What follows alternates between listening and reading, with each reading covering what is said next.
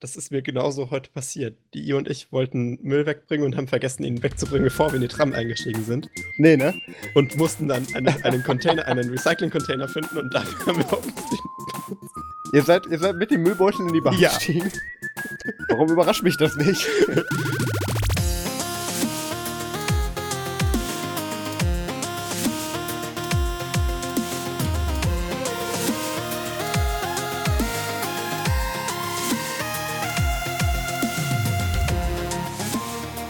Hallo und herzlich willkommen zum Nerdsum Podcast Folge 14. Wir haben heute den 16. März 2018 und ähm, wie man am Datum schon sehen kann, wir waren mal wieder, haben mal wieder eine Woche ausgesetzt. Ähm, von Das daher- war absolut geplant. Also, ja, von daher irgendwie- begrüße ich auch dich, Max, zu diesem regelmäßig erscheinenden Format.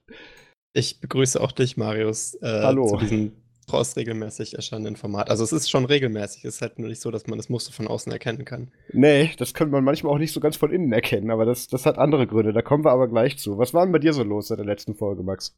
Ähm, ich habe ja, ich habe ja schon, ich glaube, vor ein paar Folgen erzählt, dass ich äh, in, die, in die Welt von Python äh, Einblick gewinnen durfte als äh, hobbymäßiger Software-Mensch.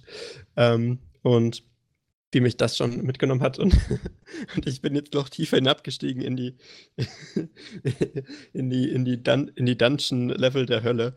Oh. Ähm, und bin jetzt, bin jetzt auf Level C angekommen. Ähm, mhm. da, das, ist, das ist schon echt noch ganz anders. Also ich wünsche mir eigentlich jetzt Python wieder zurück. Ähm, das war doch eigentlich ganz nett und obwohl es so ein bisschen anders ist als Java, aber, aber C, das ist schon, das ist schon, oh Gott, das ist, das, das irgendwie, puh, da wird einem ganz anders. Also die haben sich damals schon echt mit was rumgeschlagen und äh, mein Respekt für die ganzen Leute, die das heute beruflich machen, wächst äh, mit jeder Minute. Da braucht man, da braucht man echt Nerven und ähm, wenn man sich das ganze Zeug heute anguckt, sowas wie, wie Python oder diese ganzen anderen höheren Programmiersprachen, das ist ja reiner Luxus, ne? Also die bauen irgendwie alles selber für dich und bei C, da, da hast du noch richtig Handarbeit. Das Schöne- sind zum Glück Themen, Sache. Aus, aus, aus denen ich mich schon lange rausgezogen habe. Also, Ja, ich, ich weiß, du bist da in ganz anderen Sphären, aber es ist echt, ähm, also C, da weißt du einfach, wenn du jemanden hast, der C für dich macht und du dich nicht darum kümmern musst, dann hast du echt Lebensqualität gewonnen. ja. Also echte, echte Zeit, äh, die man, die man sonst nicht, nicht mehr zurückbekommen könnte. Tiefster Nee, ich Respekt das- an alle. Ich, ich finde das auch lustig. Ich habe das ja im Büro, haben wir das dann ja mit unseren Vertrieblern, werde ich dann ja auch immer so gefragt mit, du bist doch Programmierer. Und ich sage, nee, ich bin keiner. Wenn, dann wäre ich ein extrem schlechter. Ich kann ein bisschen Code lesen und ich kann ihn ungefähr verstehen, wenn ich ihn in der Anwendung sehe. Aber das war's auch schon. Ja, aber da kannst du den doch auch schreiben. Ich so, nein. Ja, also das ist wirklich, Ja. wenn, wenn man da Leute hat, die sich da dediziert ähm, äh, selber mit bestrafen, ähm, mit Vorsatz, dann, dann ist das schon wirklich eine Lebenserleichterung, weil dann musst du das Wirklich, nicht selber wirklich. tun. Also äh, da muss man, also es gibt echt Menschen auf dem Planeten, die, die das freiwillig machen und äh, da muss ich sagen, wow. Also da sieht man mal, dass man mit einem Kopf echt nicht das ganze Spektrum an, an, an gewählten Lebenswegen verstehen kann. Mhm. Aber abgesehen davon hatte ich auch noch äh, sehr Bleiben viel wir, Spaß. genau, bleiben wir bei Verständnisproblemen. Was ist denn jetzt nur wieder los? Ja, ich habe ich hab, äh, tatsächlich, äh, man, man redet ja immer darüber, OSM, bringt das denn überhaupt? Braucht man OpenStreetMap? Hat das denn wirklich Vorteile gegenüber einer Google Map? Und dann kommen immer diese Leute, die sagen, ja, auf äh, OpenStreetMap, da sind doch viel mehr Sachen verlinkt äh, und das ist doch viel besser. Ähm, aber in Wirklichkeit denkst du dir halt, ja, okay, aber wann suche ich doch jemals, keiner nach. wann suche ich jemals nach einer Parkbank oder einer Mülltonne oder einer Straßenlaterne? ne? Das kommt doch nicht vor. Ja, Badge. Das ist mir genauso heute passiert. Die I und ich wollten Müll wegbringen und haben vergessen, ihn wegzubringen, bevor wir in die Tram eingestiegen sind. Nee, ne? Und mussten dann einen, einen Container, einen Recycling-Container finden und dafür haben wir OpenStreetMap benutzt. Ihr seid, ihr seid mit dem Müllbeutel in die Bahn Ja. gestiegen. Warum überrascht mich das nicht? Sagen wir mal, es ist schon fast semi-forciert, äh, dieses, dieses, diese Nutzung von OpenStreetMap, um das mal zu beweisen, dass es echt geht, aber das hat super funktioniert. Also einfach hier so, wir brauchen, wir brauchen Recycling-Container, bam, nächster Recycling-Container war genau 50 Meter entfernt, super. Also wir hätten ihn eigentlich auch sehen können, aber wir haben immerhin OpenStreetMap dafür benutzt, um ihn zu finden. Also es gibt, es gibt nutzvolle Features in OpenStreetMap, die, die man nicht in äh, Google, Google Maps drin gehabt hätte. Also das ist echt mal ein Fall, wo, wo man nur mit OpenStreetMap gewonnen hätte. Nicht schlecht. Das, äh, das ist schon echt, das, das passiert, glaube ich, sonst. Ich habe, ich hab, glaube ich, noch nie jemanden gehört, der, der jemals nach einer Mülltonne hat suchen müssen, aber in ich dem Fall war es glaube ich, außer dir keinen, der, der hingeht und sowas einträgt. Ja, äh, doch, also in München, da ist eigentlich wirklich jeder Kram drin. Also ich, ich glaube, selbst Zäune und äh, alles, wirklich alles. Hundekotbeutelspender. Äh, wenn du mal einen Hund ausführen musst und nicht weißt, wo der nächste ist, äh, Nee, den schicke ich dann ja mit der Drohne Gassi, also das ist. Alles wegautomatisieren. Natürlich. Ja, aber das, war, das waren meine zwei Wochen. Aufregend und Absolut. spannend. Ja. Wie waren deine? Äh, die waren nicht minder spannend, aber dafür genauso aufregend gefühlt. Ähm, man hört es vielleicht noch ein bisschen. Ähm, ist auch der Grund, warum wir letzte Woche keine Sendung äh, online gestellt haben und auch keine aufnehmen konnten. Ich war nämlich krank und bin immer noch ein bisschen krank. Ähm, es war ja so, die Planung war, ähm, dass wir beziehungsweise dass ich letztes Wochenende nach Chemnitz zu den Chemnitzer Linux-Tagen äh, hätte fahren sollen, zusammen mit dem Jan Sprinz. Ähm, und wir von dort dann eine Folge aus aufnehmen, nach Möglichkeit auch mit dem Max zusammen, je nach der Internetsituation. Aber dazu kam es leider gar nicht, weil es war so, ähm, wir wollten, Freitag wollten wir hinfahren, ähm, Mittwochabend habe ich so gemerkt, hm, irgendwie bist ein bisschen wackelig auf dem Bein, gehst mal früher ins Bett. Bin dann Donnerstagnacht aufgewacht und habe dann so festgestellt, irgendwas stimmt nicht und bin dann mit Schüttelfrost und Fieber dann irgendwie dann die zwei Etagen runtergewankt und habe mir dann äh, meine Aspirin eingeschmissen und habe gedacht, legst dich noch mal hin, vielleicht reicht das ja. Ähm, ja, es, hat dann, es hat dann nicht gereicht und ich habe dann äh, Donnerstagnacht, ähm, bis Donnerstagnacht habe ich dann noch gewartet mit dem Canceln von der Bahnverbindung, aber das, das hätte keinen Sinn gemacht. Also ich kam, kam leider nicht zu den Chemnitzer Linux-Tagen. Ähm, Hotel konnte ich auch nicht canceln, aber das, das hatte ich äh, mir mit dem, mit dem Jan geteilt, also so schlimm war es dann auch nicht. Ähm, von daher, Warst ich hab, wär, wärst hm? du in diesem Linux-Hotel gewesen? Nee, nee. Das ist was anderes, oder? Das Linux-Hotel ist in Essen, glaube ich. Ach so. Ja, das okay. ist Essen, das ist eine andere Veranstaltung. Außer es gibt in Chemnitz auch eins, aber da wüsste ich jetzt nichts von. Ähm, ja. Also das hat nichts mit den Chemnitzer Linux-Tagen direkt zu tun gehabt. Nee, nein, nein, okay. soweit ich weiß nicht. Ähm, jedenfalls, ich lag dann eben völlig flach dann die Woche und jetzt geht es so langsam wieder aufwärts bei mir, dass ich mich auch in der Lage sehe, wieder eine Folge aufzunehmen. Ähm, und ähm, ich, ich beschuldige auch äh, wie, immer die, die Bahn bzw. den, den Stuttgarter Nahverkehr für diese Situation, weil es war so, ähm, die letzten zwei Wochen den Stuttgarter Nahverkehr nutzen oder irgendwo äh, in Stuttgart reinfahren zu müssen oder durchfahren zu müssen, war eine Qual. Also ähm, es, es ging morgens los mit, dass ich, für, also mein normaler Arbeitsweg mit der Bahn ist eigentlich so eine Stunde, eineinhalb Stunden maximal lang. Und ich habe mhm. dann aber wirklich an einem Tag dann vier Stunden bis zur Arbeit gebraucht. Das war, das ist selbst für Stuttgarter Verkehrsstoßzeiten äh, äh oder, oder auch für die Pendlerzeiten ist das schon ein Stretch, muss man sagen. Aber das ist eigentlich gut, da bist du ja direkt zur Mittagspause da. Äh, ja, das wäre ganz toll gewesen, wenn ich nicht an dem Tag wichtige Meetings gehabt hätte, aber das ist. Ich bin ja wichtig, auf mich wurde dann gewartet, Gott sei Dank. Aber ja, ähm, war, war sehr stressig und vor allem ist es so, ähm, da ich ja mit, den, mit der, mit der äh, Straßenbahn und mit der Regionalbahn dann durch Stuttgart fahre, ist mhm. es so, dass die immer durch Gleis 101, 102 durchfahren. Äh, das ist nicht das, wo, was du schon gesehen hast, Max, am Bahnhof, sondern das ist nochmal im Prinzip ein, äh, noch ein eigener Bahnhof ähm, unter dem Hauptbahnhof.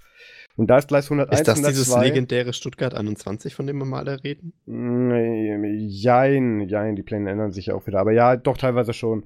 Ähm, nee, gar nicht wahr. Das mit Stuttgart 21 ist ja eigentlich auch für den oberen Teil geplant. Aber wir schweifen ab. Was ich sagen will, ist, dass ähm, dieses Gleis 101, 102, das verbindet so alles, was Nahverkehr rund um Stuttgart betrifft. Ähm, das muss da alles durch. Und wenn halt auf irgendwo auf dieser Strecke oder an dem Nadelöhr, bevor die sich da einfädeln, irgendwo was schief läuft, tut das halt alle anderen Verbindungen betreffen und dann ist halt wirklich erstmal Schluss und dann ähm, staut sich das alles nach hinten. Und ähm, Normalerweise ist es nicht schlimm, wenn ich irgendwo dann eine Bahn verpasse oder irgendwie dann eine Bahn irgendwie Verspätung hat oder so, weil die fahren irgendwie auf meiner Route, wie ich die brauche, fahren die so, äh, fahren die spätestens alle zehn Minuten fahren da welche. Mhm. Also das sollte kein Problem sein, aber da war halt irgendwie mal, irgendwie mal völlig dicht und ähm, ich folge mittlerweile der VVS, das sind die Verkehrsvertriebe oder Verkehrsbetriebe, das ist der zweite V, egal, der Stuttgarter Verkehrsverbund, ähm, folge ja. ich mittlerweile auf Twitter, weil die da ihre ganzen Störungsmeldungen ähm, ganz zuverlässig posten. Auf ähm, Twitter? Ja. Ist das der einzige Weg, um die, um die zu bekommen? Schreiben es ist die vielleicht nicht, auch auf die Warntafeln? Es oder? ist nicht der einzige Weg. Nee, es ist ja so, ähm, wenn ich in Stuttgart Gleis äh, Hauptbahnhof, äh, wenn ich in Stuttgart Hauptbahnhof tief 101 102 einfahre, muss ich ja schon wissen, ob es da irgendwo Probleme gibt, damit ich weiß, ob ich, ob ich jetzt irgendwie ein Stück Stockwerk weiter hoch muss auf die normalen Gleise oder so. Ja. Deswegen gucke ich da eigentlich da entweder über Twitter oder eigentlich über die VVS-App. Die hat nämlich auch ein Störungsmeldungsmodul drin. Die hat das Aber auch ganz gut tatsächlich gelöst, dass man da auch als Fahrgast dann irgendwelche Bemerkungen mit reinmachen kann und die werden dann anscheinend auch von irgendeinem armen Praktikanten gefiltert. Also so war plötzlich irgendwie Aufgang B, Rolltreppe defekt oder sowas, da kann man dann solche Sachen auch einreichen. Also das ist ganz nett gelöst eigentlich. Das geht bei unserer App nicht. Ähm, ja, ich selber eingetragen habe ich das tatsächlich noch nie. Ich kriege das okay. immer nur mit. Aber ähm, weswegen ich mittlerweile wegen Störungen auf Twitter gucke, ist, ähm, dass die VVS-App ähm, sagen wir mal so, die, die wurde qualitativ über die letzten Jahre nicht besser. Ich habe eher das Gefühl, dass die mit den Datenmengen und mit, der Ab mit, mit den, mit den Abfragefrequentierungen äh, äh nicht mehr ganz so klar kommt. Weil wenn man jetzt einfach da mal so auf Störungen klickt, äh, oder wenn ich da auf Störungen geklickt habe in der App, dann geht die App auch einfach mal zu, weil die mit dem Nachladen nicht hinterherkommt. Ist sehr praktisch. Also die geht ähm, einfach in die Knie und gibt auf. Die geht dann einfach zu, genau, ja, ja. Ist, ist, auch, ist auch ganz passend, wenn du dich dann neu einloggen musst, weil die dann irgendwie im, im, im, beim Crashen dann irgendwie die User-Datei mitgenommen hat oder so, du dich dann neu einloggen musst, damit du dein Ticket dann digitales wieder hast. Also, Kannst du das auch reporten in der App?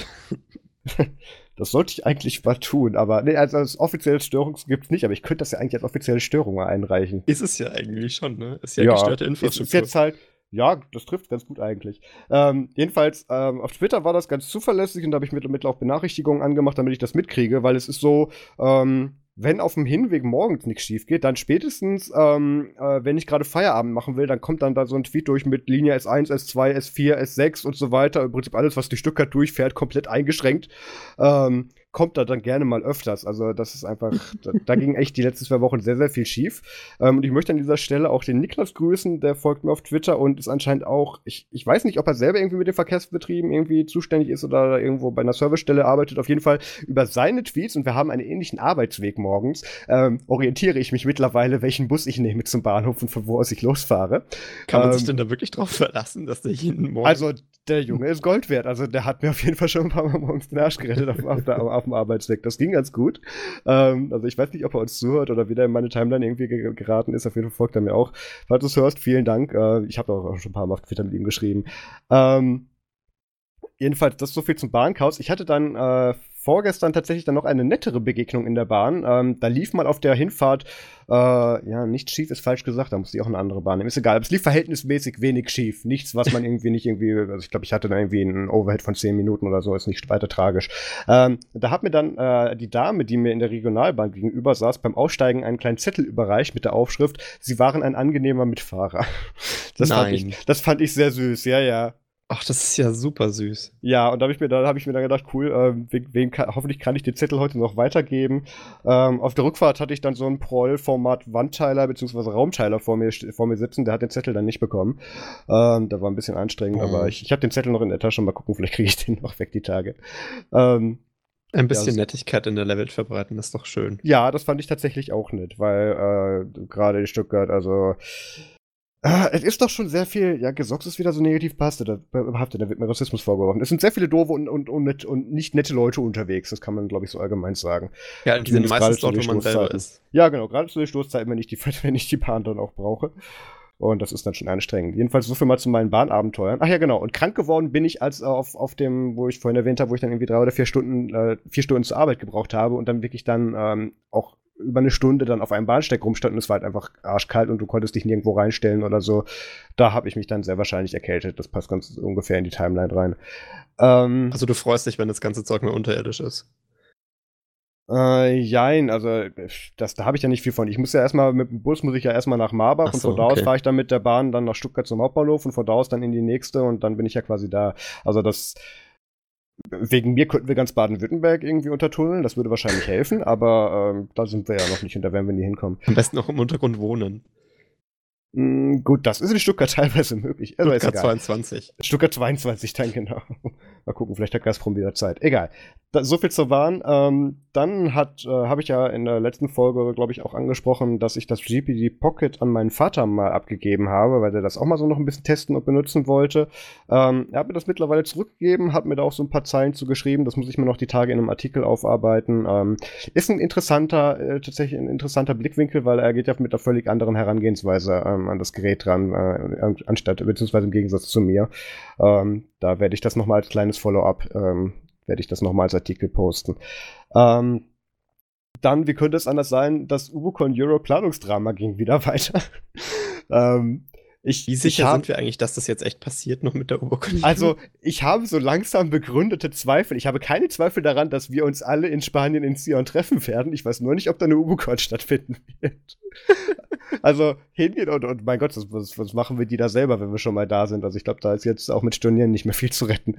Ähm, obwohl es war jedenfalls so, es, es brauchte halt für diese Organisation, es war immer noch so, die, warte mal, das, das Grundproblem war ja, dass äh, diese Veranstaltung in irgendeiner Weise versichert werden muss. Ähm, und da brauchte man dann, damit das nicht über Privatpersonen und über Privathaftung äh, erfolgt, musste dann da eine, eine Vereinigung drumherum gegründet werden. In dem Fall dann die, äh, ach Gott, ich weiß gar nicht mehr, vielleicht glaube, die haben die schon wieder umbenannt. Jedenfalls wurde dann eine Vereinigung gegründet für äh, Federation, Ubucon, irgendwas. Und ähm, das hatte halt das Ziel, dass man da dann eben, äh, ich weiß nicht genau, ob das gemeint war. Auf jeden Fall, Markus spricht immer, Markus spricht immer von einer Fiskalnumber, also im Prinzip dann einer, im Prinzip einer, einer steuerlichen Nummer, die man mit angeben kann.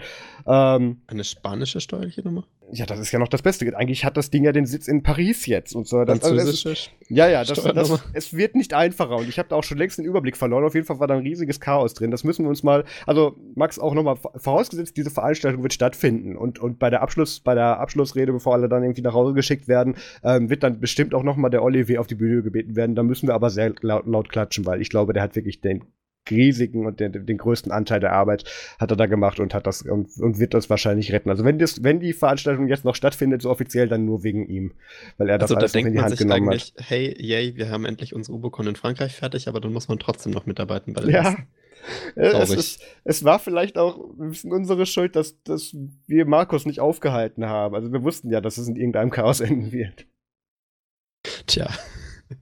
Naja, Jetzt haben die auf jeden Fall anscheinend eine Rechnungsnummer, nachdem sie dann nochmal irgendwie eine ganz andere, äh, andere Organisation beantragt haben, weil die, die Markus eigentlich wollte, die hat sowas eigentlich gar nicht, was irgendwie benötigt war. Und dann musste das geswitcht werden und hin und her und, und dann da dann Genehmigungen und dann muss da Sachen unterschrieben werden und so. Also äh, total kompliziert. Also ich, ich, ich weiß, dass wir nach Spanien fliegen werden ich bin gespannt, ob da auch eine Ubocon drumherum stattfinden wird. Ja, ich meine, Spanien ist auch schön, glaube ich, um die Jahreszeit. Weil selbst wenn nicht, dann suchen wir uns da irgendeinen Park und machen das selber. Da werden auch genug andere Leute kommen. Gibt's, gibt's sicher schön. Ich meine, die Leute sind ja da, ne? Also da ja. kann man dann auch irgendwas in der Richtung sicher irgendwie machen. Bestimmt. Ähm, ja, also da, da, stay tuned, wir haben ja noch ein paar Wochen bis dahin, also da wird bestimmt noch mal was passieren. Man kann allerdings sagen, dass das Line-Up mittlerweile komplett ist, die Planung und der, der, der Zeitplan für die Vorträge der ist jetzt auch soweit fix, obwohl wir da auch nochmal, glaube ich, Sachen, Sachen drehen müssen. Ähm, ja. Aber soweit an. Also von den Vorträgen her und so weiter ist die Veranstaltung jetzt auf jeden Fall schon mal gebucht in dem Sinne. Also das, das ist auf jeden Fall vollständig da.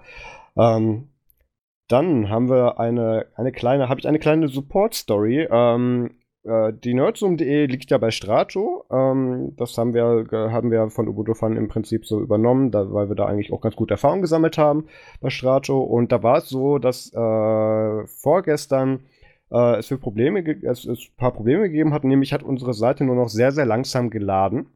Und ich dachte mir, okay, Unsere WordPress-Instanz ist alles andere als optimiert, auch wenn ich da mittlerweile Fortschritte mache, was so das ganze Komprimieren betrifft. Aber deswegen habe ich erst gedacht, ja gut, könnte an uns liegen oder vielleicht an der Verbindung.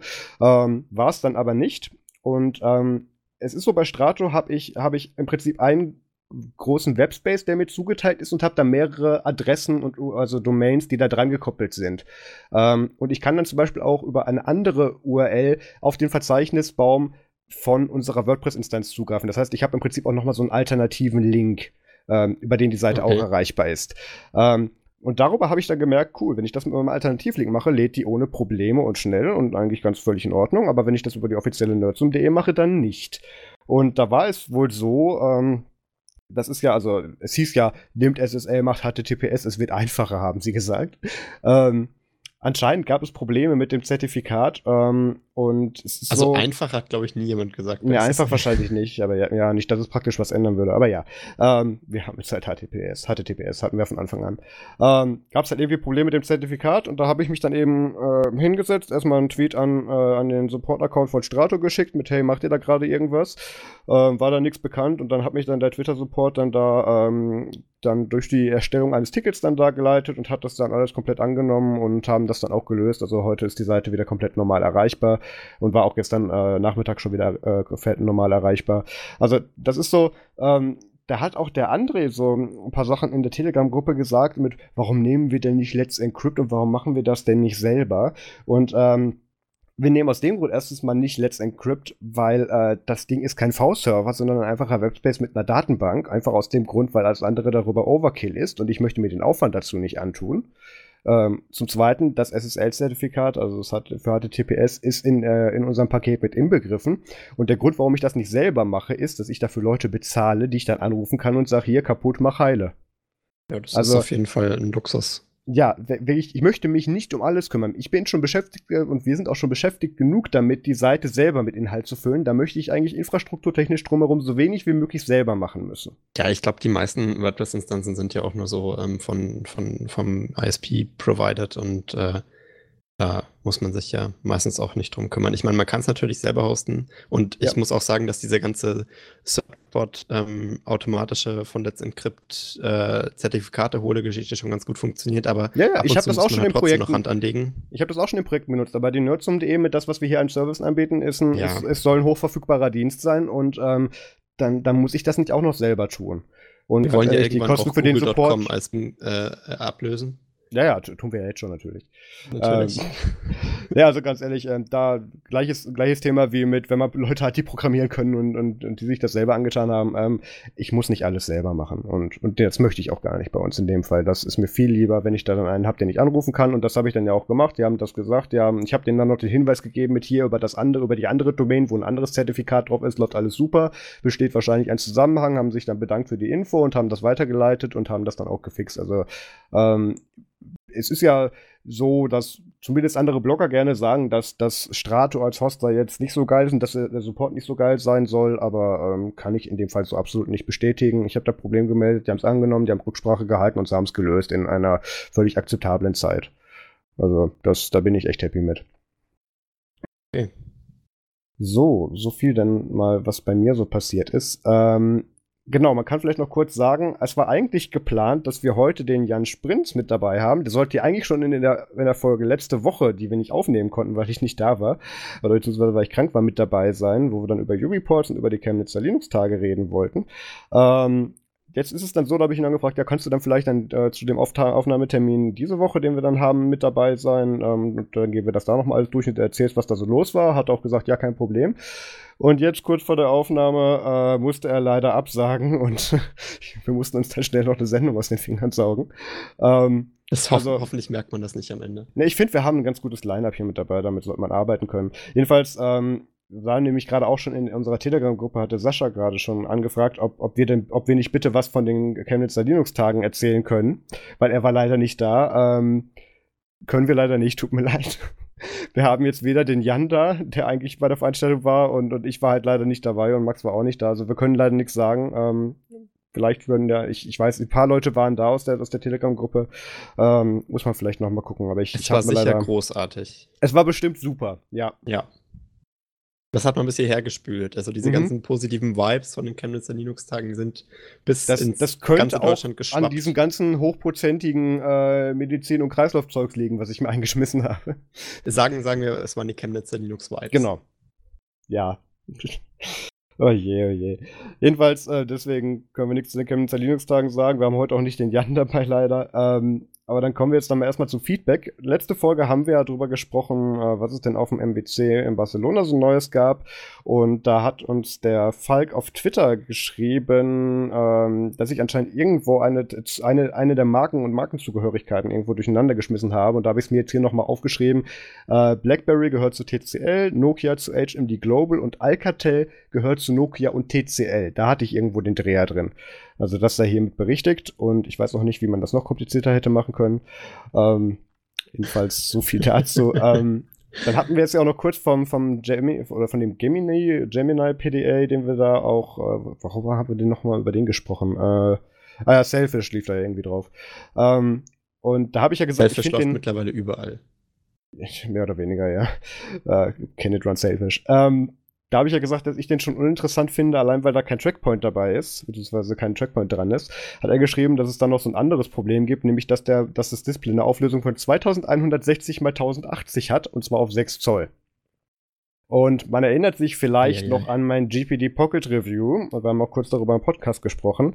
Ähm, da ist es ja ein äh, äh, 1900 mal 1000, nee, Moment, was war das? Äh, ich weiß auch nicht, auf jeden Fall ein bisschen mehr als Full HD, aber auf 7 Zoll und da ist dann auch schon die Skalierung echt schlecht, beziehungsweise anspruchsvoll unter Linux. Ähm, das ist dann wahrscheinlich auf dem GPD, äh, auf dem Gemini PDA nicht wirklich besser. Also das, das ist ja auch nochmal eine sehr random Auflösung. Also warum man da nicht einfach die Standard-Displays reinmachen kann, verstehe ich nicht. Aber ja. Ähm, dann hat der Dr. HC auf Twitter äh, gefragt, ob wir auch eine Folge zum Bundeshack machen werden. Ähm, und da habe ich noch geantwortet, ja, ja, machen wir bestimmt, wird sich nicht vermeiden lassen. Ähm, das war allerdings noch bevor ich krank war und bevor wir die Folge ausfallen lassen mussten. Und mittlerweile ist da so viel Zeit ins Land gezogen, dass wir uns da in den Zug jetzt nicht auch noch dranhängen werden. Und deswegen verweisen wir auf äh, Logbuch Netzpolitik Folge 246. Ähm, da, da in der Folge sind auch noch nicht alle Details bekannt, die sind auch heute noch nicht bekannt, aber äh, Tim und Linus können sehr viel besser darüber spekulieren als wir. Von daher verweisen wir dann gerne rüber an Logbuch Netzpolitik. Ähm, wir könnten da, mehr Infos nur haben, wenn wir an dem Hack beteiligt gewesen wären, was wir natürlich nicht sind. Ja, natürlich nicht. Also, lieber Verfassungsschutz, ihr könnt wieder ausmachen. Ähm, Nein, also da, da könnt ihr euch dann gerne die Logbuchnetzpolitik-Folge 246 anhören. Da ist das sehr viel besser aufgearbeitet und spekuliert, als wir das hier so machen könnten. Ähm, dann hatten wir noch in der letzten Folge Debians Reiche als spe kleines Spezialoutro ange an, ans Ende nochmal gehängt. Ähm, dieses kleine Hörspiel über Debian, was wir da mal aufgenommen hatten. Äh, das kam auch tatsächlich verhältnismäßig gut an. Also da kam einiges an Feedback zurück. Ähm, und es, es, bestätigt leider, dass wir nochmal irgendeine so Story finden müssen, die wir dann wieder vertonen können, damit wir das nochmal machen. ich fand das auf jeden Fall gut. Ähm, ah, ich sehe, wird hier wird, fleißig hier nebenher noch Themen eingefügt. Ähm, nein, nein, nein, ich äh, nur noch ein paar kleinere Stichpunkte eingefallen. okay, dann äh, reiße ich dich trotzdem mal ganz kurz aus, deine, aus deinem äh, hier aufzählen und was schreibst du da? Egal. Ähm, kommen wir zum ersten Thema, beziehungsweise der ersten News, die äh, ich diese bin, Woche ich bin rauskam. so excited. Ja, Marius, es ist ja so. Ich kann es dir gar nicht sagen. Das ja, ja, ist, lass, das ist wie Weihnachten. Lass du mich das Thema mal kurz anmoderieren, bevor du dich aufregst darüber. Ähm, es ist ja so, dass wir so diesen Running Gag am Laufen hatten mit, äh, äh, was passiert erst, äh, oder beziehungsweise äh, das passiert dann, wenn es Firefox dann auch als Snap gibt, ähm, weil Mozilla ja vor zwei Jahren mal in einem Blogpost versprochen hat, ja, wir bringen jetzt dann Firefox auch als Snap raus und dann ja, war halt lange Zeit nichts mehr, demnächst, ja, ja, und dann war halt zwei Jahre lang erstmal Funkstille. Und Aber komplette so, Funkstille, ohne irgendwas, also nicht mal ein ja. Hauch eines Hinweises. Genau, und jetzt ist es so, dass diese Woche, äh, ich glaube, das war vorgestern auch, genau, das war nämlich das Problem. Ich wollte nämlich da, gerade als diese Verbindungsprobleme äh, oder die Zertifikatsprobleme mit unserer Seite waren, wollte ich eigentlich gerade den Artikel schreiben und rausschicken und habe damit dann warten müssen, bis das gefixt war. Ähm, jetzt gibt es Firefox auch als Snap und zwar komplett äh, upstream äh, maintained von Mozilla. Und äh, es ist ja so, Max, du hast ja auch, vielleicht kannst du das nochmal erzählen, du hast ja auf der UboCon letztes Jahr, hast du da auch irgendwie so einen Mozilla-Mitarbeiter äh, irgendwie angequatscht? Ja, Was war da Also auf der UboCon war ein Mozilla-Entwickler. Ähm, also nicht der, der Snap-Entwickler, sondern halt einer von den. Einen, den sie mit Aufkleber und T-Shirts ja, dahin geschickt genau, haben. Genau, ein, ein Repräsentant, wie man so schön sagt. Ähm, und ich habe dann halt dann ausgequetscht, weil mich halt das schon immer interessiert hat, wann das jetzt kommt, so mit Firefox als Snap. Ähm, und der hat dann so gemeint, ja, irgendwie, also er hat mal gehört, dass es da was gab und dann äh, hat er so aufgeregt rumgesucht im Internet, ähm, so auf, auf Und hat tatsächlich was gefunden. Zehn Minuten lang und hat dann tatsächlich was gefunden in irgendeinem so GitLab-Repository von Firefox versteckt in einer Ecke, mit die, die irgendwas mit, mit, mit äh, Continuous Integration zu tun hatte, nicht, was überhaupt nicht. War das nicht der Bild-Docker-Container dafür? Ja, genau. Irgend, so, irgend so ein Kram. Also da, da, für, da lag für irgendwo so ein Snapcraft.yaml rum und das genau. haben wir uns aber auch gezogen, aber da konnte, ich habe das nämlich noch versucht und da, da konnte ich aber auch keinen Firefox Snap draus bauen. Ja, das der konnte nicht bauen, das war kaputt. Ja. Also das war die einzige Spur, die wir hatten bis, bis letztes Jahr. Mhm. Und äh, jetzt scheint es so, als dass sie tatsächlich was gemacht haben und äh, das Teil fertig gebaut haben. Ich habe mir auch noch nicht angeschaut, äh, wo ihr YAML rumliegt, aber ähm, habe ich auch noch nicht geguckt. Es sieht, es sieht zumindest so aus, als also außerdem äh, es ist es echt so, dass nicht wie bei Chromium, dass jetzt das Launchpad-Team den, den den Firefox Snap baut, sondern tatsächlich Mozilla, was mhm. ja schon mal besser ist, als es zum Beispiel bei Chromium. Muss man ähm, ja bei Chromium sagen, das liegt jetzt nicht unbedingt an fehlendem Interesse von, von, von Upstream-Seite, sondern einfach bei Upstream sagt, wir machen kein Packaging hier, könnt ja, hier habt ihr genau. den Code, macht den Rest selber. Also Chromium ist da ganz strikt und sagt, äh, Packaging ist nicht unsere Sache. Mhm. Ähm, und äh, Firefox sieht das ja anders, also die packagen ja gerne auch für andere Distros. Ja, ich, ich nehme an, dass, dass, dass Popey und Wimpy jetzt einfach dann Mozilla lang genug auf den Sack gegangen sind, dass sie es endlich gemacht haben. Ja, und man muss ja auch sagen, Snap Packaging ist jetzt nicht die Hürde. Also sobald du mal dieses YAML da fertig hast, ist es mhm. eigentlich nichts mehr. Also du musst ja nichts machen. Ab und zu, wenn du halt eine neue Dependency hast, dann klatscht du das halt mit rein. Aber da ja, ist jetzt das nicht kannst du in die CI integrieren. Also das ist, ja. das sind Sachen, ähm, das muss man tatsächlich in der Regel, äh, dieses Bildfile oder dieses Snapcraft.yaml muss man in der Regel selten bis gar nicht wieder anfassen. Absolut. Und auch die Erstellung ist jetzt nicht unbedingt eine Hürde. Das habe ich für Magic Device 2 damals in, in, innerhalb eines Abends äh, halbwegs brauchbar irgendwie hinbekommen. Und, und ich, wie gesagt, bin alles andere als ein Entwickler. ähm, jedenfalls gibt es dann jetzt Firefox dann auch als Snap, also über Snap Install Firefox oder über den, den Link aus dem Snap Store habe ich alles in den Blogpost gepackt.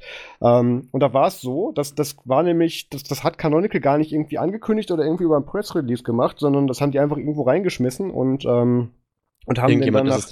Und haben den nach Stable geschmissen und dann hat da Joey dann mitten in der Nacht anscheinend oder irgendwie, ich glaube gegen Mitternacht hat er dann da am Tag vor unserem Artikel hat er dann da einen Artikel zugeschrieben und ähm, ich habe erst gedacht, hä, komisch, war das jetzt ein OMG Exclusive, weil das, das, weil da absolut einfach, das, das kam wirklich aus dem Nichts. Ähm, er hat aber einfach nur irgendwo in dem richtigen Moment hingeschaut oder äh, ist in irgendeiner Mailingliste gewesen, wo der vielleicht erwähnt wurde und hat ihn deswegen abfangen können. Also der war, da gab es einfach keinen Press Release zu. Was auch interessant ist, weil am gleichen Tag, als der Snap dann im Prinzip von OMG Ubuntu promotet wurde, hat dann äh, Canonical auf allen Social Media Kanälen den, äh, den Chromium Snap äh, beworben. Obwohl gerade erst der Firefox Snap rauskam. Ja, ich habe mich da auch sehr gewundert, aber das war einfach nur, Joey hat das im richtigen Moment gesehen. Ähm, er hat aber, ich, ich habe mich aber auch gefragt, so äh, komisch, Joey macht jetzt eine Exklusiv-News über einen Snap, da muss doch was bei schiefgegangen sein. Und natürlich war, ist bei ihm auch was schiefgelaufen. Angeblich konnte er keinen DRM-Content von Netflix abspielen und angeblich ist bei ihm dann, hat, hat seine Maschine, als er das versucht hat, dann über, aktiv, über DRM-Kopierschutz aktivieren, über die Schaltfläche zu gehen, wäre angeblich seine Maschine abgestürzt und geblackscreened oder sowas. Was ähm, ich irgendwie nicht ganz nachvollziehen kann. Also ne, ich halte das tatsächlich auch für Bullshit. Das wird wahrscheinlich wieder sein, sein übliches äh, gegen Snaps wettern sein und sie können ja nicht so perfekt perfekt sein wie was anderes. Also er ist, ähm, er ist ziemlich hakelig. Also er hat schon recht, dass das mit dem Theming auch noch nicht passt. Und Joey ist ja jemand, der gerne andere Themes ausprobiert. Das ist ja so seine Hauptbeschäftigung. Ja. Ähm, ja, das ist eigentlich, wofür die Leute sich in den Kommentaren interessieren. Würden, aber ja. und äh, das ist tatsächlich noch nicht so gut. Äh, ich habe es auch ein bisschen ausprobiert, in Snap, aber also außer dem Fakt, dass das Ding halt wieder arschlangsam startet, was ja bei allen Snaps der Fall ist. Das ist der äh, erste Start. Das ist nur ja. der erste Start. Danach startet er ganz normal und schnell. Er hat, Joey hat auch geschrieben, dass man den angeblich nicht parallel mit dem anderen laufen lassen könnte. Das hatte ich auch nicht. Also das ist Quatsch. Das liegt daran, dass Joey anscheinend nur ein Desktop-File hat und daraus benutzt, weil das läuft dann ja über die, über die App-ID dann in der, ähm, die dann dem Desktop-File zugeordnet ist. Du kannst ja. ganz normal den, den Chrome, äh, den, den Firefox normal starten und danach noch über Snap-Run, Snap-Run Firefox dir dann noch den Step daneben her noch laufen lassen. Also das genau. ist, das ist Aber das sollte Problem. man dazu sagen. Also wenn man äh, parallel äh, zwei Apps installiert hat, die eigentlich das gleiche sind und dasselbe Desktop-File benutzen, dann äh, muss man, wenn man den Snap explizit starten möchte, halt äh, im Terminal Snap run und dann den Namen vom Snap eingeben. Genau. Also das, das ist, ja so der, der davon, Trick, ja. der Hack. Ja, ist ein, ist ein Aber, Hack. Ähm, es ist halt, gibt halt ja keine andere ist, Lösung. Weil normalerweise sind die ja normal im halt Path. keine andere Lösung, ja. Ich habe genau. mich auch, ähm, ich habe auch versucht rauszufinden, ob sie jetzt planen, das Ganze per Default zu verwenden in 1804 und das sieht nicht so aus. Also mm. die werden wohl weiterhin ähm, auf das äh, von Launchpad gebildete ähm, Firefox äh, setzen. Es gibt auch relativ wenige Snaps, die wir jetzt äh, per Default integriert sind in, in Ubuntu 18.04. Also ich möchte jetzt auch noch keine Predictions abgeben, welches am Ende sein werden, aber Naja, also da hat sich auch ein bisschen was getan, aber, da, da, kommen wir, da kommen wir, ja, kommen wir in, später noch in dem Thema drauf. Genau. Und was ich noch sagen wollte, äh, ja. die benutzen es tatsächlich auch aktiv. Das ist nicht so, dass sie halt gesagt haben, ja, okay, lass mal testen, schmeißen wir mal unser Bild rein. Ähm, also die, äh, die alle, alle Channels sind befüllt mit Sachen. Also sowohl Stable als auch Candidate, als auch Beta, als auch Edge äh, sind mit verschiedenen Versionen befüllt, die auch äh, relativ regelmäßig geupdatet werden. Also es ist jetzt mhm. auch äh, Teil ihrer Bildinfrastruktur anscheinend. Genau, wenn die da drüben irgendwo einen neuen, Release auf in, in ihrem GitLab oder was auch immer die da verwenden haben und mit einer Versionierung checken, dann landet das dann auch automatisch dann über den Bildserver ja. dann in, in den jeweiligen Snap-Channels. Ähm, was man aber auch noch herausstellen muss, also nochmal, ich weiß nicht, ob wir es vorhin genau erklärt haben, ähm, entgegen der Aussage von Joey funktioniert DRM-Content und Netflix auch im Snap. Ähm, du kriegst dann beim ersten Mal dann eben diese Nachfrage mit hier, möchtest du diesen DRM-Kopierschutz aktivieren, das ist dafür notwendig, dann klickst du auf Ja, dann sagt dir der Tab, der gerade offen ist, äh, ja okay, ich habe da jetzt was installiert, kommt später nochmal wieder, ist aber Quatsch, funktioniert auch sogar ohne Neuladen, also hat zumindest bei mir funktioniert. Ähm, und dann kannst du ganz normal Netflix und oder was auch immer du da eben DRM-geschützt dir anschauen möchtest, äh, abspielen, funktioniert. Ähm, was aber auch noch wichtig ist hier tatsächlich, wo du gesagt hast, Theming ist hier auch noch nicht so richtig drin. Du kannst Firefox tatsächlich von über die Settings her selber ein bisschen themen und da verschiedene Designs mitmachen, äh, einstellen, die da, die da integriert sind. Aber was hier noch in dem Fall herauszustellen ist, dass du, ähm, dass mein, mein äh, Firefox-Snap, den ich mir hier installiert hatte, automatisch dann ähm, auf Deutsch konfiguriert war. Das stimmt, also das funktioniert mittlerweile besser mit den, mit den Locales. Äh, genau, das ist mittlerweile. Und der läuft da trotzdem völlig confined. Also da haben sie jetzt anscheinend irgendwo endlich ja. so eine kleine Brücke reingebaut, wo sich dieser, der Snap dann die Informationen rausziehen kann. Also, das also ich habe da auch da. noch nicht ganz nachgeforscht, wie das funktioniert, ähm, mhm. aber es läuft tatsächlich äh, confined. Also musste nicht Classic eingeben, das ist schon mal ein sehr gutes Zeichen. Ja. Also, also äh, das, das, könnte tatsächlich läuft. was werden. Genau. Also, wir haben mit den Firefox Snap, wir brauchen, ja, wir brauchen jetzt dann einen, einen. Auf was warten wir denn noch seit Jahren? Hm. Ähm, auf den Release von GNU Hört? Ne, da wartest, glaube ich, nur du und, und der Entwickler selber drauf. Ähm, Wer weiß, vielleicht sind wir auch eine Person. Das, ist, ähm, das wird einiges erklären.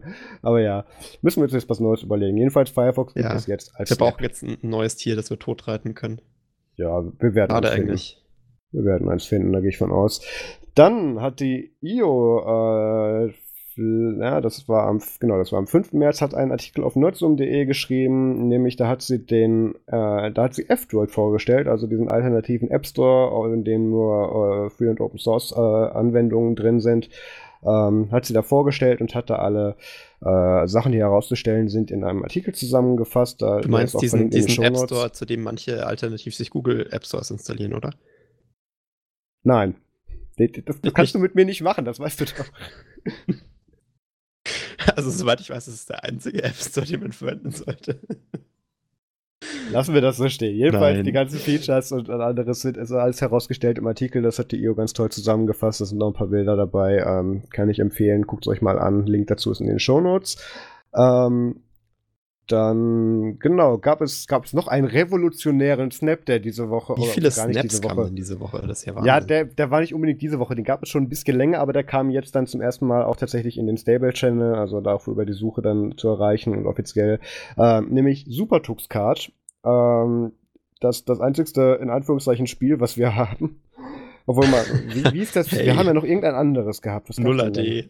Nein, ja, okay, ja. Nuller D ist toll. Ja, ja. Wenn auf solche Spiele steht, dann ist das toll, das stimmt, okay. Jedenfalls also du stehst nur auf Supertux-Karten, das ist ja nett. Mhm. Genau das habe ich gesagt. Ähm, Supertux-Card gibt es jetzt auch als Snap. Ähm, wird allerdings nicht upstream betreut, sondern vom Snapcrafter Daniel, äh, Gott, wie heißt der? Also Didi Lehn ist sein, ist sein äh, kurzer Name, wie heißt der denn genau? Didi Levillin, ich kann ihn gar nicht aussprechen. Egal. Er wird von einem Snapcrafter und von einem Ubuntu-Member wird dieser Snap betreut.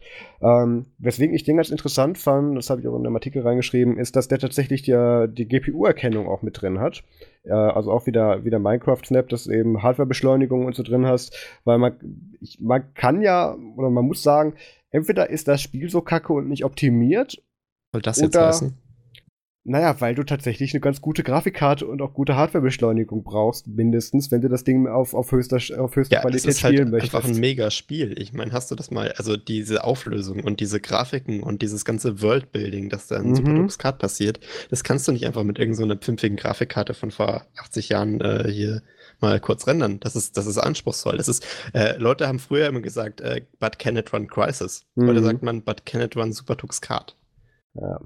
Es ist einfach, ähm, ich Also glaube, da ich gehst du mit der dabei, ich falschen Einstellung ran. ich, ich habe da gar keine Einstellung dran. Das, das, das ist ein Spiel, das, das habe ich, ach, welcher Distro kam das denn nochmal pre-installed? Ein paar Mal versehentlich geöffnet vielleicht, aber naja, es gibt es jetzt auch als Snap. Lassen wir das mal kurz melden. Und großartigerweise, die Snap-Version ist tatsächlich ein Point-Release vor der äh, im, in den Archiven verfügbaren Version. Mhm. Ähm, also es lohnt sich, möchte ich damit sagen. Achso, ähm, wir können vielleicht auch noch mal ganz kurz wegen dem Firefox Snap sagen. Ähm, da da gab es ja auch so Feedback mit, ja, das ist doch eh eigentlich schon in jeder Distro gepackaged und so, aber man muss ja mal gucken, bei Debian Unstable, glaube ich, gibt es ja nur den ESR-Release oder so.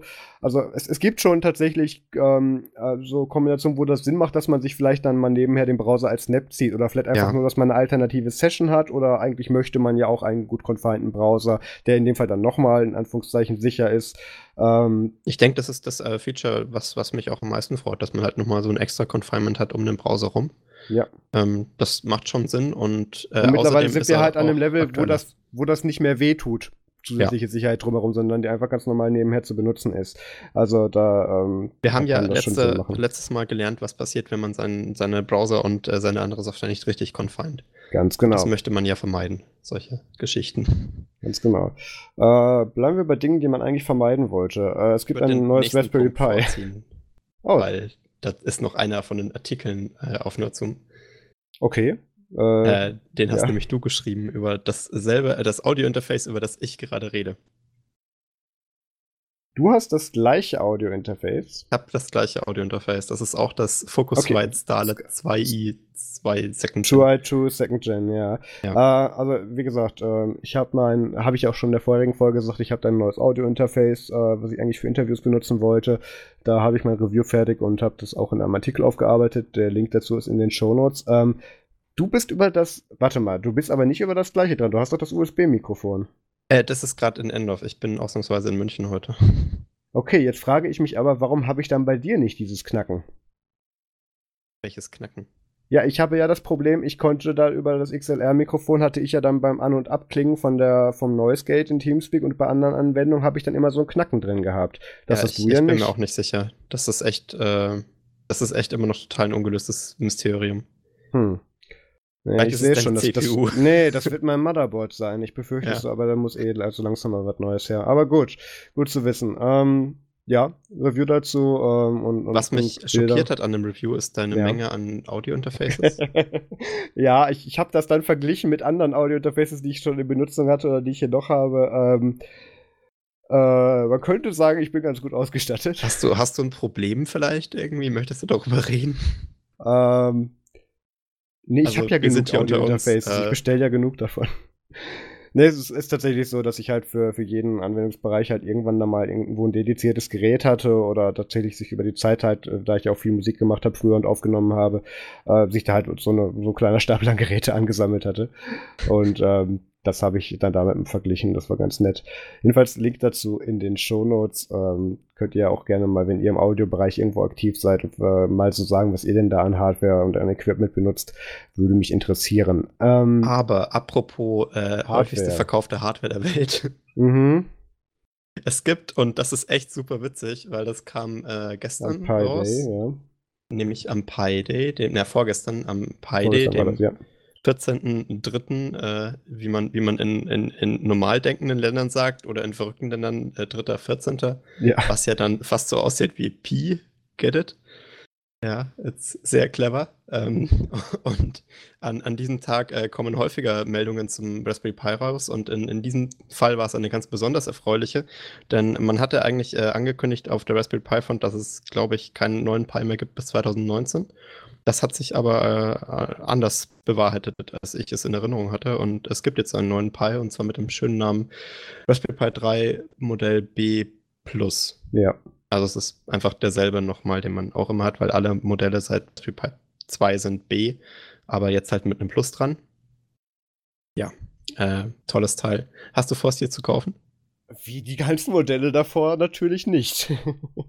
ähm, das ist ja ähm. so mein Problem mit dem Raspberry Pi. Ist, ich habe einfach kein, ich habe keine Anwendungsmöglichkeiten oder keine Anwendung, äh, irgendeinen Anwendungszweck dafür, weil. Ja, so geht's mir auch, aber man kauft ja trotzdem. Ne? ja, ich nicht. Ich bin gar nicht so auf, auf so viele Entwicklerboards. Also ich habe hier ein Arc-Board und so stehen, aber das ist, das ist tatsächlich was für meinen, für meinen Job. Ähm, ich, ich kann halt mit den Dingern nichts anfangen. Das Einzige, wo ich mir so ein, wo ich, wo ich mir denken könnte, ich würd, würde so ein Raspberry Pi, äh, egal welches Modell, gerne mal einsetzen, ist, wenn ich mir, was ich irgendwo eine kleine NAS hinstelle, also im Prinzip dann da dann über ein Netzwerk dann noch eine Festplatte anschließe. Das ist aber gleichzeitig mein Hauptkritikpunkt an den Dingern, dass da irgendwie über den gleichen Bus oder über die gleichen Lanes sowohl USB als auch Netzwerk, äh, also Ethernet läuft. Das heißt, du hast entweder eine hohe Schreib- und Lesegeschwindigkeit oder eine Übertragungsgeschwindigkeit, aber nicht ja. beides gleichzeitig, was du ja gerne bei so einem File-Server hättest. Also ich und kann dich damit enttäuschen, ist das, das ist immer noch im Modell 3B Plus ja. äh, der Fall, dass das über dieselben Lanes geht. Ähm, aber äh, das, äh, das, der Ethernet-Anschluss wurde jetzt geupgradet zu einem äh, Gigabit Ethernet-Anschluss. Das heißt, ähm, man hat jetzt einen theoretischen Noch langsamer alles, was da noch drauf liegt. es, ist jetzt, es ist jetzt schon eine ganze Ecke schneller. Also man kann jetzt echt äh, mit, mit Gigabit drauf äh, funken, solange es nicht über die USB-Lane zurück in eine USB-Festplatte muss. Ähm, das ist natürlich leider häufig der Fall, wenn man da eine große Festplatte anschließen möchte. Also das könnte, äh, führt immer noch zu Problemen, ist leider nicht gefixt. Aber ähm, was immerhin äh, jetzt, jetzt besser ist, ist äh, die, ähm, die CPU. Die haben sie nochmal geupgradet um 0,2 GHz. Also die läuft jetzt auf 1,4 mit, äh, mit Quad-Core, was schon ziemlich hardcore ist, finde ich, für so einen kleinen Computer. Ja, der ähm, Ding ist ja passiv gekühlt.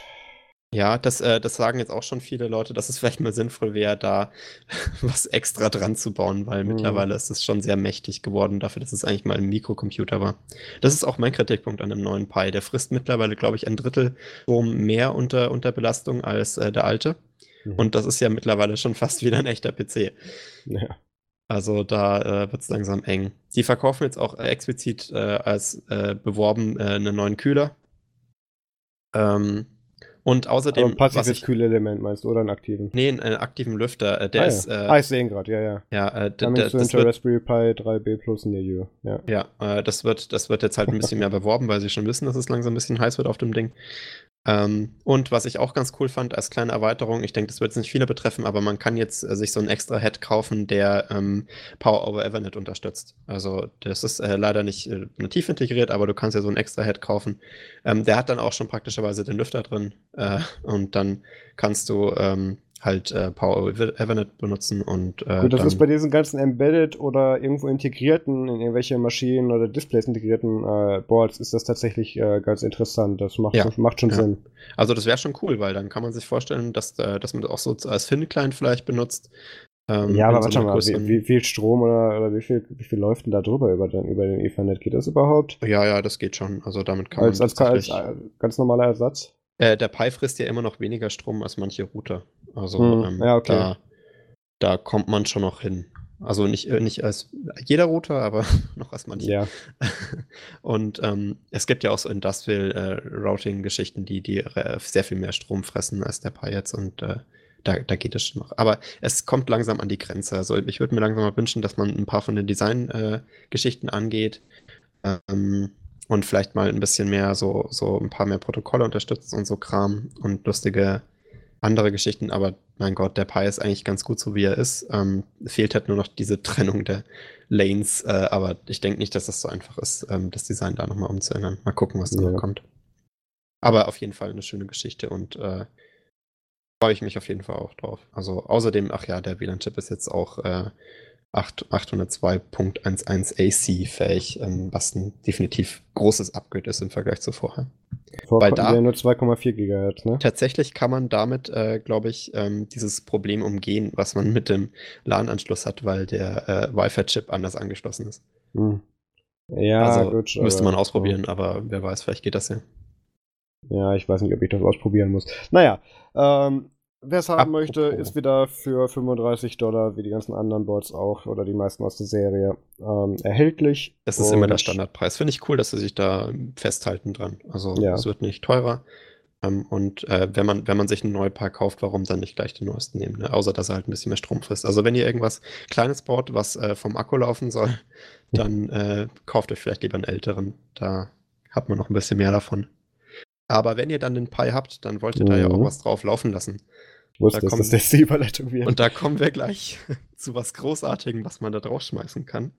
Ähm, wie ihr alle wisst, sind wir hier große Wimpy-Fans, ja. sehr große Wimpy-Fans. Ähm, und unser glorreicher ähm, Ubuntu Mate-Bauer hat, äh, Ubuntu Martin, ja. Ubuntu Martin hat äh, tatsächlich äh, sich, sich als einer der wenigen an dem diesjährigen Beta-Zyklus beteiligt äh, für 1804. Und es gibt jetzt äh, also eine runterladbare Beta für 1804 mit äh, vielen schönen Änderungen. Jetzt nicht unbedingt für den Raspberry Pi, aber äh, für normale Desktop-Use-Cases könnte es mittlerweile sehr interessant werden. Und ich glaube, das be interessiert besonders dich, Marius, als jemand, der Aha. besonders viele High-DPI-Displays rumstehen hat. Äh, äh, ja, ist eine Lösung für ein Problem, was ich nicht habe, aber ähm, naja, also ich habe ja aktuell entweder, also Budgie, ist, Budgie kann ganz gut High DPI. Ähm, Ja. Ansonsten habe ich eigentlich für die ganzen High DPI-Geschichten, wenn ich das dann auch wirklich als Grafikpower brauche, habe ich da eh Windows drunter sitzen, wenn ich dann Multimedia-Bearbeitung mache. Von daher, ich, ich habe tatsächlich auch noch nie wirklich Ubuntu Mate eingesetzt. Da, da hatte ich nie den Bedarf für. Aber vielleicht, äh, äh, okay, was ist, wenn ich dich damit teasere, dass, äh, dass ein bisschen was von deinem heißgeliebten Ubuntu, äh, von deinem Solus Budgie jetzt auch in Ubuntu Mate drin ist? Hat das Brisk-Menü Das geupdatet. Brisk-Menü. ja. Das ist doch, also komm, da, da ist Brisk-Menü ist doch schon fast zu Hause. Da könnte ich mir ja auch Solus Mate drauf installieren, weil wo ich auch keinen Bedarf für habe. Ubuntu Budgie. Naja, nee, okay, also mir, mir kriegst du es nicht verkauft, aber was ist denn da noch so her hervorzuheben? Du hast Ähm, ja also es ist vor allem die Arbeit an HDPI, die Martin Mhm. dieses, äh, diesen Zyklus ganz besonders gut findet. Äh, natürlich auch die, die ganzen Menu-Updates und ähm, es, äh, ich muss sagen, also mittlerweile, wenn man sich das so anguckt, dann ist äh, Ubuntu Mate eigentlich das Beste für Leute, die äh, an Unity gewohnt waren und das weiter benutzen wollen. Das habe ich auch ähm, gehört, weil das hat es da ja mit drin. Das hat es jetzt neu äh, komplett mit drin und, und Oh besser Gott, der. Launcher ist ja auch wieder so nachgebaut. Launcher ist drin. Ähm, und äh, auch die ganzen, äh, diese ganzen, wie sagt man dazu, diese Application-Menus, Global-Menus, hier. Global Menus, ja. gehen jetzt auch äh, komplett. Äh, da, die passen sich jetzt auch automatisch an. Also es ist also fast wie in, in Unity. Und wenn man auf das Mutiny-Layout umstellt, im, äh, im, in Mate Tweak, diese Anwendung, Mhm. mit der man seine Layouts ändern kann, ähm, und Mutiny ist dort das Ubuntu-Layout, äh, das Unity-Layout, get it? Wortwitz, haha. und ähm, da, da kann man äh, da- dann ist es tatsächlich sehr, sehr, sehr ähnlich. Also ich, ich habe das äh, mit dem Mutiny-Layout schon länger verwendet. Ich fand das halt ein bisschen störend, weil es halt nicht so gut supported war wie jetzt auf Unity mit diesen, ich klicke auf den, den, die Applikation im Launcher und dann geht das kleiner und öffnet mir alle Fenster dazu und so Kram. Aber äh, mittlerweile verwende ich das Brisk-Menü und das ist vom Verhalten ja schon relativ ähnlich. Hm. Also das kommt mittlerweile sehr gut ran. Und äh, ich glaube auch, dass vielleicht ein paar Leute da dann tatsächlich auch drauf zugreifen wollen, ähm, als äh, Ersatz, wenn, wenn dann 16.04 irgendwann abläuft und sie trotzdem noch Unity weiter nutzen wollen. Sieht zumindest Aber wer nicht weiß. schlecht aus, ja. Also es sieht, es ist, es ist natürlich immer noch so ein bisschen hacky und äh, Ubuntu Mate, ne? also man kennt es ja so. Es ist halt einfach ein bisschen minimalistischer und ein bisschen oldschool. Ja, Aber- ich, ich finde es persönlich echt nicht modern genug. Das, deswegen hat mich das auch nie wirklich angesprochen. Aber im, im Background und von der Performance her ist es tatsächlich äh, sehr, sehr modern. Also ich finde auch, die haben jetzt komplett den Umstieg auf GTK 3 ja schon seit mehreren Releases geschafft. Und ähm, das ist wirklich, also ziemlich, ziemlich up-to-date alles, was da läuft, im Vergleich zu Linux Mint jetzt zum Beispiel. ähm, und äh, das, das ist halt auch sehr gut integriert alles und, und wahnsinnig äh, gut getestet. Und äh, was ich sehr geil finde, ähm, weil das wird vielleicht auch, auch äh, für dich oder für viele andere Use Case sein, äh, Ubuntu Mate hat äh, sich stark darum bemüht, diesen, diese Minimal Installation, die man jetzt anbieten möchte mit Ubuntu Mhm. 18.04, äh, komplett zu supporten. Das ist also, dass man beim Installieren so, einen- so einen Haken setzen kann, mit dass man nur ähm, den Minimalinstall will. Da kriegst du halt einen Browser und noch ganz, ganz wenig Zeug dazu. Und im Normalfall kriegst, wirst du halt erschlagen, so mit LibreOffice, VLC und Ubuntu Mate bringt ja so viel Zeug mit. Das ist was Ähm. für die Leute, die dann gerne auf Rails sich beschweren mit, ja, ich kann mir ja nicht irgendwie Upstream Ubuntu installieren, weil da muss ich immer den ganzen Scheiß, der da noch mitkommt, deinstallieren und so, Ja. und so viel, dass ich gar nicht brauche. Wo man sich denken kann, ja, Es ist aber auch vor allem für Leute, die vielleicht einen Kiosk machen wollen. Ja, Also, für solche äh, Sachen wie Kiosk-Mode oder tatsächlich auch irgendwo dann im Enterprise-Bereich, wo es wirklich darum geht, die brauchen dann nur den Unterbau und tun sich dann ihr Spezialzeugs oben drüber drauf installieren. Da macht diese Minimal-Install-Option in, in Ubiquity macht tatsächlich da sehr viel Sinn. Ich finde das auch cool, weil dann hat man halt einfach weniger Sachen, die kaputt gehen können über Zeit. Ähm, das ist dann auch viel weniger Angriffsoberfläche und so und, und du kannst deine User vielleicht ein bisschen besser kontrollieren, vielleicht für Schulinstalls oder so ein Kram. Ja, das Problem ist halt, du machst damit halt so ein bisschen aber halt auch die Kompatibilität zum Rest so kaputt, weil dir halt der ganze Default-Stack halt dann zu großen Teilen fehlt. Also es und, ist schon noch du dir sehr dann viel gegebenen, drin. Also, Ja, aber ich habe so auch schon gehört, dass du dir sehr viele Sachen noch mit dazu installieren musst, wenn du dann wieder andere Sachen noch haben möchtest. Und ähm, wenn du das dann halt mit anderen, in Anführungszeichen, normalen Ubuntu-Installationen vergleichst, geht dann so auch gerade beim Bug-Reporting so ein bisschen die Kompatibilität dazwischen verloren, weil man dann Ja. wieder nicht weiß, ist das jetzt dann die Schuld vom User, weil er irgendwas falsch gemacht hat, oder ist das wirklich der Default-Stack, der da gerade ein Problem hat? Da, ich da muss doch ein bisschen Arbeit das gemacht werden. Also, weil das Mhm. wird ja wahrscheinlich schon wieder so eine Lücke reißen in die Möglichkeiten, die man beim Install hat. Und dann gibt es die eine Front, die halt den Minimal Install hat und von dort aus Bugs reportet und die andere, die vom normalen Install aus Bugs reportet und dann muss man erstmal abklären, hey, äh, ist das jetzt, ähm, wo, woher kommt der Bug, rührt das jetzt von den Unterschieden in der Installation her? Ja. Aber das haben sie jetzt ja Gott sei Dank mit dem schon angesprochenen ähm, automatischen User Reporting wahrscheinlich schon als, als kleines äh, Attribut included, damit man weiß, äh, von woher der User kommt. Ja, mal. das muss halt, ja, ich hoffe es mal, das muss zumindest alles mit rein. Aber ja. ein bisschen schwierig. Auf jeden Fall eine schöne Sache. Also Ja. ich habe mich gefreut, das zu sehen. Und, Bleiben, bleiben wir noch ein bisschen bei Ubuntu Mate. Ähm, es ist ja so, dass es ja auch dieses, äh, das kannst du vielleicht auch noch mal erklären, dieses Ubuntu Mate Welcome Center gibt. Das ist ja irgendwie so Einführungen, wie funktioniert was, wo ist die Software, wo gibt's Hilfe und so.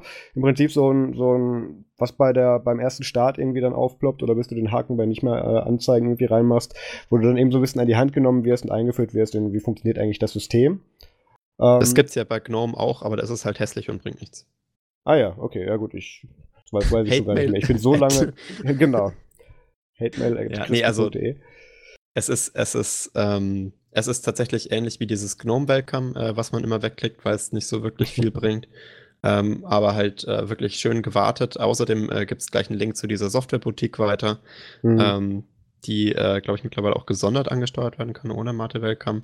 Und das ist halt äh, schön, da, da hast du auch gleich äh, so, so, äh, so eine Zugriffsmöglichkeit auf den Community-Chat, ähm, wenn man sich da einbringen möchte. Man kann sich äh, man kann sich ganz viele so, so Tutorials angucken für Sachen, die man nachinstallieren möchte. Also wenn man jetzt zum Beispiel vergessen hat, die proprietären Codecs nachzuinstallieren, da gibt es so, hey, wie mache ich das jetzt? Ähm, Lösungen und es ist halt einfach äh, ein sehr, sehr gutes Welcome Center in meinen Augen. ja, der User wird halt gerade gibt. abgeholt, ja. Ja, also Und, wirklich und sehr dieses gut. Welcome Center gibt es jetzt sowohl das Ubuntu Mate als auch das Ubuntu Budgie Welcome Center gibt es jetzt auch als Snap. Und ähm, so wie ich es verstanden habe, wird das Welcome Center in Ubuntu Mate auch als Snap ausgeliefert werden. Ja, also das ist ähm, tatsächlich, da, da ist Ubuntu Mate auch eine der modernsten Distros. Die äh, sind ja schon beim letzten Release-Cycle äh, einige der ersten gewesen, die gesagt haben, wir includen Snaps by Default. Mhm. Und äh, das führen sie jetzt auch weiter mit diesem, äh, mit der Inklusion der, der Welcome-Software als, als Snap und mal gucken, ob sich das dann auch, auch auszahlt. Also, Ja, glaub, mir äh, ist der Anwendungsbereich noch nicht ganz so bewusst, weil ich habe mir das jetzt dann auch in der normalen Ubuntu äh, 16.04 VM habe ich mir das dann auch mal gezogen und habe den Snap da installiert Ja. und jetzt habe ich da dann halt das Mate-Zeugs, aber ich, ich denke jetzt nicht, dass irgendwie andere Distros oder irgendwelche anderen Snap-kompatiblen Distributionen da so viel von haben. Das ist wahrscheinlich eher erstmal so ein Proof of Ich Concept, glaub- dass man die, dass man die so standardmäßig auch als Snap äh, ausliefern kann. Ich glaube, das ist einfach ganz wichtig zu wissen, ob das als Snap geht, weil ähm, da sind ja auch so ein paar Sachen drin mit Software installieren äh, und so Kram. Hm. Ähm, und man möchte halt schauen, wie man so Software Center generell einfacher snappen kann. Aber außer, außerhalb von dieser Proof of Concept Geschichte, denke ich, ist es halt um ein paar mehr Sachen, äh, die jetzt Ubuntu äh, Mate komplett eigen sind, wo halt äh, Wimpy und sowas komplette Kontrolle drüber haben, äh, mal als Snap auszuliefern, äh, damit halt das Rest vom Ubuntu Desktop Team so schauen kann, wie, wie läuft das da und sollten wir das jetzt auch langsam Mhm. machen. Ja, das kann gut sein. Ähm, dass das der, den Sinn hat. Bleiben wir da dann kurz beim Ubuntu Desktop Team. Ähm, machen wir mal kurz Werbung für den Ubuntu Podcast, der jetzt auch offiziell wieder angelaufen ist. Da gab es äh, letzte Woche die erste Folge und diese Woche kam da, äh, ich glaube vor zwei oder drei Tagen kam da auch wieder eine Folge raus und da hatten die Jungs den Will Cook, das ist der, das ist der Lead vom Ubuntu Desktop Team, hatten sie da zu Gast und der hat Einer dann, der wenigen, der nicht gefeuert wurde bei diesem großen Purging. ja, den haben sie ja, der Purge, ja. Gott, jetzt habe ich Mark Shuttledorf mit einer, mit einer, äh, mit einer Payday-Maske und mit einer Axt gerade im Kopf so gefühlt. ähm, nee, Will Cook ist noch da, der leitet auch immer noch das Desktop-Team und der hat halt ein bisschen was erzählt, ähm, mit wie es jetzt so zu Entscheidungen kam. Wie, da haben wir auch darüber berichtet, dass jetzt in 1804 nicht Wayland, sondern weiterhin Xorg äh, verwendet wird. Er hat auch noch mal über die äh, über die E-Mail geredet, die er da an die Mailingliste geschickt hat für die für das für die statistischen Daten, die er gerne hätte automatisch und so. Also im Prinzip die ganzen Sachen, über die wir auch schon gesprochen haben. Ähm, Wer es aber noch mal tatsächlich aus erster Hand direkt vom vom Desktop Team Lead hören möchte, der kann mal in die Folge 2 von vom Ubuntu Podcast reinhören. Da haben sie das bei der Engineering Sprint in Budapest, äh, haben sie da in, ihn in der Aufnahme dabei gehabt. Waren in Budapest?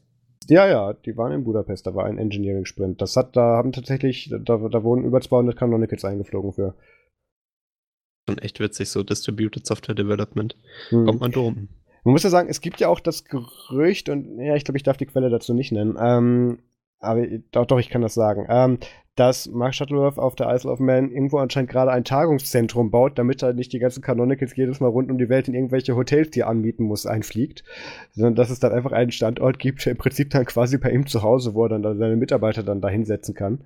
Und wenn da gerade ähm, keiner da ist, dann kann er sie ja untervermieten, das Hotel. Wahrscheinlich auch. Also das, ich weiß nicht, ob das, ob das Fake ist oder nicht, aber ähm, das, das hat mir ein ehemaliger Canonical-Mitarbeiter äh, hat das mal erwähnt und ich könnte mir das tatsächlich bei Marc auch vorstellen, dass er das macht. Eigentlich schade, weil die kommen ja echt, also die kommen die echt rum. ein bisschen, ne? Mhm. Ja, muss halt dazu sagen, du kannst halt extreme Kosten einsparen. Also gut, du musst dir natürlich erstmal das Tagungszentrum da hinstellen, aber äh, halt recht wenig Folgekosten. Da muss halt wirklich nur noch die Leute dahin fliegen. Weil solche Sachen wie zum Beispiel das, äh, das, das Hilton, was sie in New York City sich gemietet haben für den äh, Snap-Sprint, ähm, das hat ja halt, das hat ja echt tatsächlich eine ganze Stange an Geld gekostet. Und dann haben sie noch obendrauf natürlich noch die Leute eingeflogen und die anderen Projekte. Also ich kann mir schon, ich kann mir schon äh, vorstellen, warum Marc das so macht. Also ähm, es ist wahrscheinlich auf lange Sicht tatsächlich günstiger. Mhm. Ich meine, äh, wenn da jetzt 200 Leute eingeflogen werden müssen, Flugkosten plus Hotelkosten plus Verpflegung plus, weiß nicht, also Bezahlung natürlich und äh, das ist wahrscheinlich, da kann man, da kann man vielleicht auch für ein paar Millionen, ich, der hat es ja wahrscheinlich äh, so, ein, so ein Gebäude hinstellen und dann ist immer besser, wenn man sowas bei sich zu Hause veranstaltet. Ne? Wahrscheinlich. Aber bleiben wir bei, äh, ähm, ja, wie soll man das sagen? Ähm, Open Source Ideen und Fehler in der Kostenplanung. ähm, ich, ich kann das Thema ja langsam fast nicht mehr hören, aber der Max hat eine Analyse vorbereitet zu dem aktuellen Status vom Librem 5 Projekt. Ähm, was, was ist denn da jetzt schon wieder los? Warum reden ja, wir schon also, wieder über die? Äh, es gab ja, es gab ganz interessantes Feedback äh, zu der Folge und ähm, mhm. ich, es stimmt auch, dass ich einfach ein bisschen äh, aufgrund des letzten Blogposts, den sie dazu hatten, so ein bisschen oberflächlich drüber hinweggezogen bin. Und ähm, das ist ja, es ist ja auch sehr cool, was die da machen. Und deswegen habe ich mir gedacht, ich schaue mir jetzt mal alles an, äh, was sie dazu geschrieben haben in, in der Zeit äh, und ähm, versuche das mal zusammenzustückeln, damit man mal versteht, was jetzt das Proze was das, was jetzt so das Gesamtprojekt eigentlich als Ziel hat äh, und wo sie da jetzt überall ansetzen wollen. Und ähm, ich, ich, ich mache das jetzt mal ohne Bewertung für die ersten paar Minuten, einfach nur mal so eine, so eine, so eine, so eine Art Gefühl zu bekommen dafür, wie wie groß das Ganze wird. Und das ist auch alles verlinkt, äh, äh die ganzen Blogposts. Ich habe da einfach mal durchgelesen. So, kann ich euch auch nur empfehlen. Also, ähm, die haben sehr viel geblockt, haben auch ein paar schöne Grafiken zusammengebastelt, wie sie sich das vorstellen, zu den verschiedenen Konzepten. Und ich, ich fange einfach mal an. Also, so, äh, das große Ganze äh, vom Librem 5 Projekt ist ja einfach nur mal ein paar Zahlen zu nennen. Ähm, das, es war eine Kampagne auf deren Seite, ja, das wissen wir ja noch, ähm, hat insgesamt 2,3 Millionen äh, Euro oder Dollar eingespielt. Also auf jeden Fall in der Größenordnung bewegen wir uns. Ähm, und äh, ich habe mal durchgeschaut, äh, sie wollen bis Anfang, also das steht zumindest auf der, auf der Projektwebseite, bis Anfang 2019, also Januar 2019, äh, drei, an 3000 Bäcker, die das Gerät gebackt haben, ähm, äh, ein fertiges Telefon ausliefern. Also nur, um das mal im Hinterkopf zu halten. Also wir reden jetzt, äh, wir haben jetzt ähm, März, soweit ich das weiß, ne? Korrekt. Und äh, Januar, das sind dann jetzt so nicht mehr ganz ein Jahr. Ne? Mhm. Ähm, und sie haben 2,3 Millionen zur Verfügung, von denen wir jetzt auch nicht genau wissen, wie das zusammengekommen ist. Da haben wir ja schon mal drüber geredet. Ähm, Und das ganze Projekt. Ja, äh, äh, Todd war, also der, der CEO, Todd Weaver, war ja schon bei Late Night Linux zu Gast und wurde auch explizit gefragt wegen der Kampagne, wie das mit dem Geld zustande kam, ob er sich das so erklären würde, dass die einfach so ein toll getimtes Marketing äh, gemacht haben. Und da war da kurz ja. Stille und Todd meinte nur so, ja, genau daran lag das. Ja, das, das, das, das war alles, was er dazu gesagt hat. Ich denke, das ist auch gut, dass er das bei dem belässt.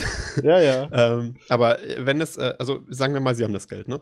Mhm. Ähm, äh, und es ihr, ist noch ihr, was davon ihr, da. Ja, ho hoffen wir mal. dass, da, dass da noch was von da ist. Äh, und ich glaube, ihre Teamgröße, nur um nochmal so ein paar, Einsch also so, um das mal zusammenzufassen, ist, glaube ich, so zehn, zehn Leute, ähm, vielleicht in Fulltime, da bin ich mir nicht ganz sicher. Also in dem Blogpost werden halt schon immer relativ viele erwähnt.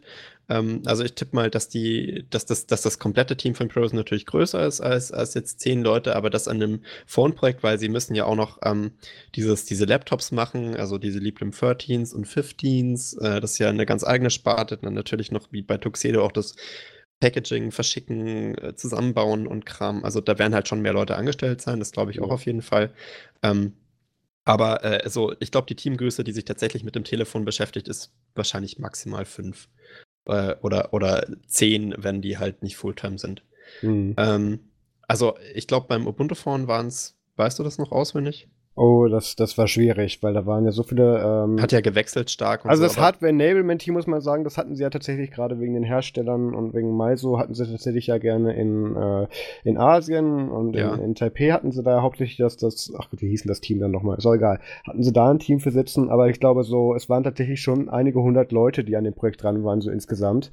Ähm, aber halt auch wechselnd, nicht, nicht Fulltime. Ja, ja. Und äh, die haben glaub, dann halt auch noch irgendwas anderes gemacht eigentlich oder wurden wie viele, dann da noch Wie viele wurden gefeuert, als das, äh, als das äh, mit dem Telefon zu Ende erklärt wurde? Ich glaube so 50 oder so. äh, mehr.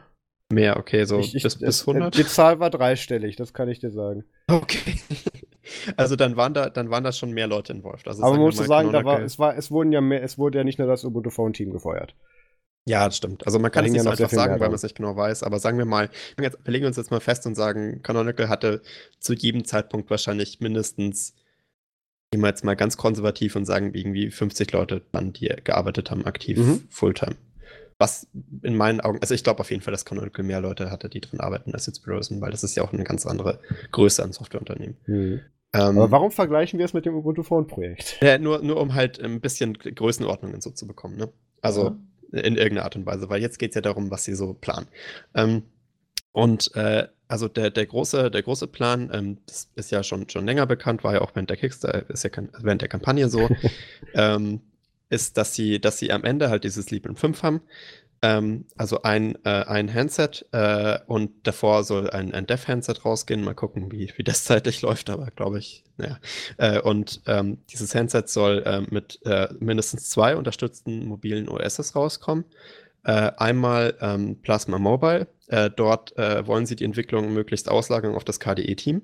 Mhm. Das heißt also, das ist, da versuchen sie möglichst das Bier so auf die, in deren Richtung zu schieben ähm, damit die sich drum kümmern. Bin mir nicht ganz sicher, wie gut es da läuft. Da müsste man jetzt natürlich jemanden fragen, der sich da bei KDE auskennt, wie viele Leute da aktiv dran arbeiten. Sie basteln ah. auch ein ah. bisschen was dran rum, aber mal schauen.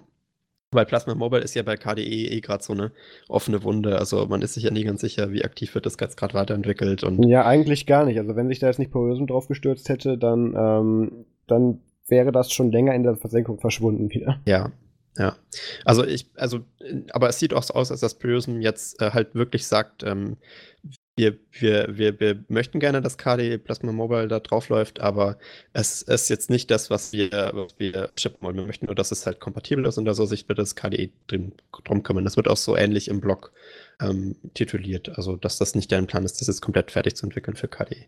Mhm. Ähm, und das zweite, was drauf laufen soll, also äh, das ist ihre eigene Entwicklung, das ist ähm, äh, ein, ein GNOME-Desktop, der auf Mobile funktionieren soll.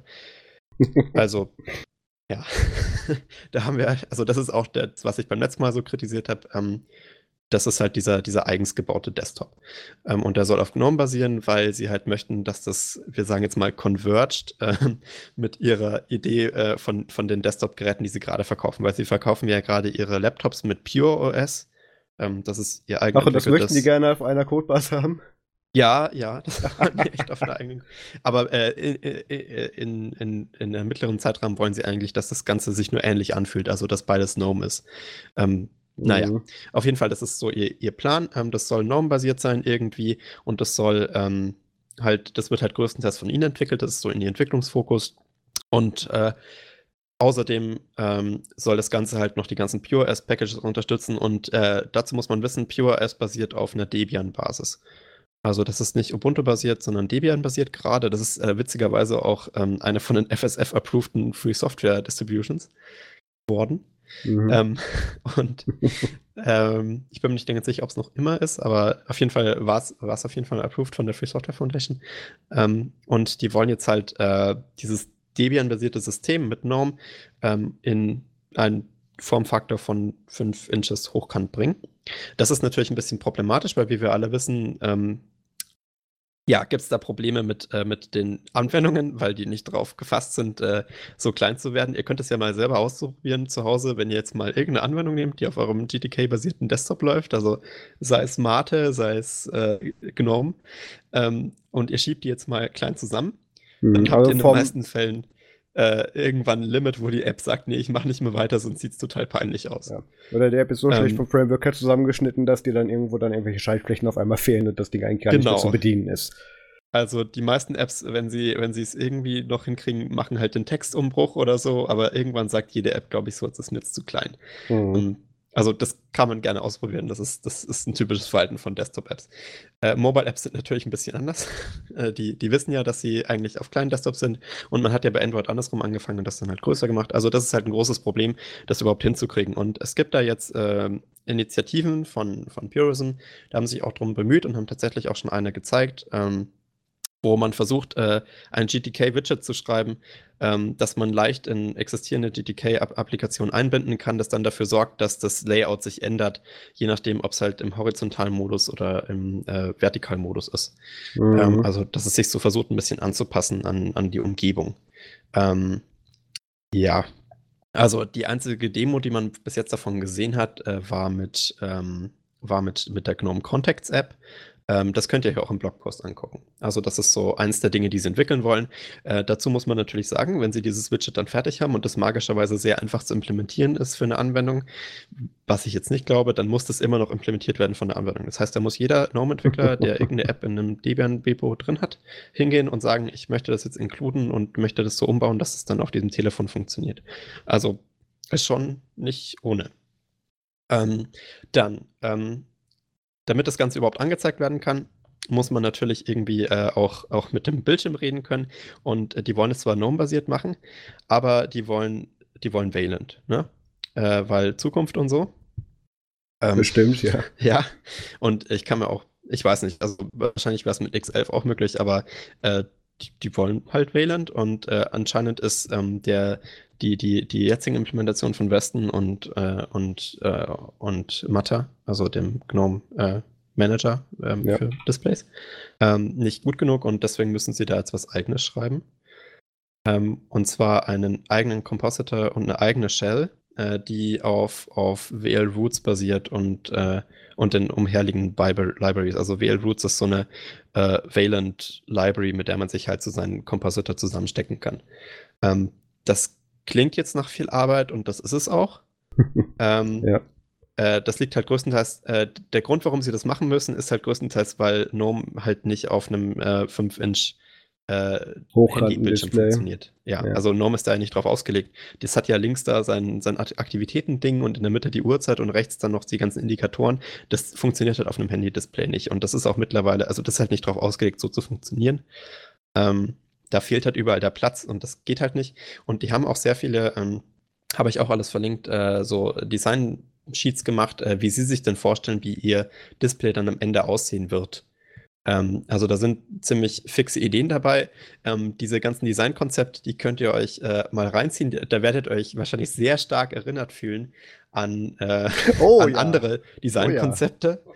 Das ähm, habe ich doch schon mal irgendwo gesehen. Ja, also das ist, das ist, also die Ähnlichkeit äh, zu, dem, zu dem Prozess bei, bei äh, Ubuntu Phone ist da echt nicht abzustreiten. Ist eigentlich schade, dass der Jan nicht da ist, weil ich glaube, da könnte da vielleicht noch ein bisschen mehr zu erzählen. Ja, ich ähm, sehe, so wie ich das hier sehe, haben sie auch, da haben sie das, äh, äh, haben sie das Design Guide äh, äh, Doc von, von Ubuntu Phone gefunden, weil hier sind tatsächlich auch äh, eins zu eins übernommene ähm, Gesten, die eigentlich für das erweiterte Dash und so gedacht waren. Also ich sehe hier sehr viele Parallelen. Aber ja, gut, also, gut. Das, das hat ja, hätte ja schon so funktioniert. Das ist ja gut, dass sie sich wenigstens da an, an vorhandenen Ideen bedienen. Genau. Also die haben sich da halt, äh, da sind auch so ein paar andere Sachen drin, die ich von Ubuntu Phone jetzt nicht so gewohnt war. Aber zum Beispiel dieses Swipen äh, über die Applikation, was man von Ubuntu Phone gewohnt war. Und äh, das ähm, Back to Homescreen ist jetzt anders, da muss man von unten hoch swipen. Aber es soll, es soll möglichst swipe-basiert sein und soweit ich sehe, gibt es auch, äh, auch nicht unbedingt einen Home-Button. Also mhm. das ist alles swipe-basiert. Ähm, und äh, es soll halt möglichst, äh, ja, also da kann man von verschiedenen Höhen auch vom Display dann rein und runter swipen und rechts und links von oben nach unten. Die haben sich da halt schon was dabei gedacht. Also es gibt anscheinend einen Designer oder vielleicht auch mehrere Designer, die sich da ein Konzept überlegt haben. Ähm, also ihr müsst euch das schon so vorstellen, dass die das jetzt komplett selber bauen wollen. Ne? Also ich möchte ja keine Werbung da reinbringen, aber das ist schon eine größere Geschichte. Ähm, und dann, wenn man, äh, wenn Sie irgendwann in, in, in der Zukunft äh, dieses Designkonzept fertig haben für das Telefon mit den verschiedenen Gestensteuerungen, wie man das halt so auch bei Ubuntu Phone dann angefangen hat, ne? Ähm, dann ähm, haben sie immer noch das Problem, dass die ganzen Apps darin wahrscheinlich scheiße aussehen werden. Wenn sie es hinkriegen, dass äh, die Apps dieses GTK-Widget, was sie da entwickelt haben, unterstützen, dann werden sie sich vielleicht ein bisschen gnädiger verhalten, aber trotzdem äh, müssen die Apps wahrscheinlich noch sehr stark angepasst werden äh, oder halt komplett, äh, wenn, wenn die halt, die wollen ja auch native Apps haben auf dem Phone, die die ganzen Features unterstützen, die sie da mit den Swipe-Geschichten eingebaut haben und so. Und die werden sie halt dann stark modifizieren müssen und deswegen wird es da ein SDK für geben. Also ein Software Developer Kit, Development Kit, ähm, mit dem sie halt äh, Softwareentwicklern die Möglichkeit geben wollen, Apps zu bauen für ihr Telefon. Jetzt frage ich mich nur, wird das, wird das besser oder schlechter als das Ubuntu SDK? Ja, das, das ist jetzt natürlich die Frage, weil äh, die wollen ja auf GTK gehen. Das heißt, äh, das Ubuntu SDK war ja ein Klon Qt. von Qt Creator. Mhm. Ne? Ähm, und das, was sie jetzt machen, ist also wirklich genau gespiegelt. Die haben jetzt einen Klon gemacht von GNOME Builder äh, oder wollen irgendwann einen Klon machen von GNOME Builder. Das ist noch nicht mal gestartet, das Projekt. Ähm, und äh, dann sollen da halt äh, so Sachen vorintegriert sein, dass man halt möglichst einfach eine App äh, rausschmeißen kann am, am Ende für äh, ihr Telefon-Gnome-Dings. Ähm, also, das ist, äh, das ist schon. also ein SDK entwickeln und äh, das irgendwie kompatibel machen mit der Plattform, das haben wir auch schon mal beim, beim Ubuntu-Phone gelernt, ist jetzt nicht trivial. Also das hat auch eine Weile dort gedauert. Und, und auch ähm, da gab es ein dediziertes Team, was für das SDK zuständig richtig, war. Richtig, richtig. Und äh, das, das ist auch super komplex, dann auch mit Versionierung und so, das auch nicht zu halten. Dann braucht man wieder einen App Store und das muss alles irgendwie äh, ganz, also komplexes, sehr komplexes Prozedere, da so eine Art App-Ökosystem zu schaffen. Also haben wir wirklich Erfahrung mit gesammelt, auch noch mhm. zu Ubuntu-Fun-Zeiten. Ähm, und äh, dann, äh, ja, dann, dann, kommen wir zu den kleinen Specials. Ähm, die man aus dem Blogpost nehmen kann, die haben sich äh, mit, äh, mit Werner Koch eingelassen. Den kennt ihr vielleicht. Ähm, das, das ist so irgendwas. der Erfinder von äh, GNU-PG. Da gab es mal vor ein ah. paar Jahren eine Fundraiser-Kampagne, weil der fast pleite gegangen wäre. Äh, wenn du dich da noch dran erinnerst. Ähm, und ich glaube, da haben wir auch halt, drüber gesprochen, ja. Ja, das ist halt der Typ, der, der so, der so Verschlüsselungssachen, äh, äh, einer, einer der, der, der Namen in dem Feld, die man, die man vielleicht mal gehört haben kann. Ähm, auf jeden Fall cooler Typ. Äh, und der hat sich anscheinend auch äh, irgendwie da reinsaugen lassen. Äh, und ähm, der Blogpost dazu ist großartig. Also man kann den fünfmal lesen, man hat immer noch keine Ahnung, was das jetzt genau soll. Es ist im größten Teil halt echt so ein totales Wischiwaschi, ja, wir machen irgendwie Verschlüsselung-Dings. da, ähm, ist die Erwähnung von Edward Snowden, ja. Ja, natürlich, also halt so, ja, Safety, ihr werdet alle super verschlüsselt und it's gonna be great. Ähm, with the help genau of Corporism will also utilize secure storage with full disk encryption and file encryption. Yeah. Das, also, das ist der äh, Satz mit ein bisschen Substanz, den ich hier gerade finde. Das ist, das ist, also das ist, was ich so rausgenommen habe, dass sie irgendwie Full Disk Encryption machen wollen äh, und dann halt noch so Home-Ordner-Verschlüsselung wahrscheinlich, wie man es halt vom äh, so, so kennt, ne? Äh, und außerdem äh, möchten sie irgendwie noch ein Smart Card-Prinzip da einbauen in das Handy, was ich mir jetzt nicht so gut vorstellen kann. Also. Mal gucken, was da dann rauskommt am Ende.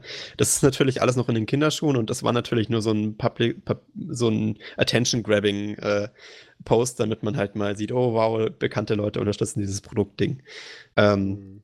Mal gucken, was da rauskommt. Äh, das, hat nicht, ich, das hat sicher noch gar nicht angefangen, was sie davor haben, weil halt das, die, die Grundbausteine noch nicht so da sind. Ist natürlich auch sehr komplex, was die da gerade bauen, aber das soll irgendwann am Ende halt äh, krasse GNU PG unterstützte Full Disk Encryption und so haben, was ja eigentlich jetzt auch jedes andere Betriebssystem auf dem Markt schon so hat. Also ich bin mir nicht ganz sicher, was da das Ziel ist, aber mal schauen. Ähm, ich tippe mal, dass es sich vor allem auf dem, auf den Boot-Prozess beziehen wird und so. Also das wird halt wieder super kompliziert. Ähm, dann äh, außerdem eins der Highlights ist, was ja auch schon ganz früh im Projekt angekündigt wurde, dass sie äh, die Matrix-Entwickler dazu genötigt haben, jetzt auch für sie eine App zu bauen, ähm, äh, die dann als Default-Chat-App funktionieren soll. Ähm, ja, da ist Haben die nicht irgendwie gerade IRC-Bridges gekillt die Woche? Irgendwie, irgendwas habe ich da gehört. Nee, nee, ähm, äh, das war äh, Slack. Da war das Slack. Slack, Slack ja. hat IRC-Bridges gekillt. Ähm, auch ein Grund, das nicht zu finden. also wegen mir kann man Slack oder IRC killen.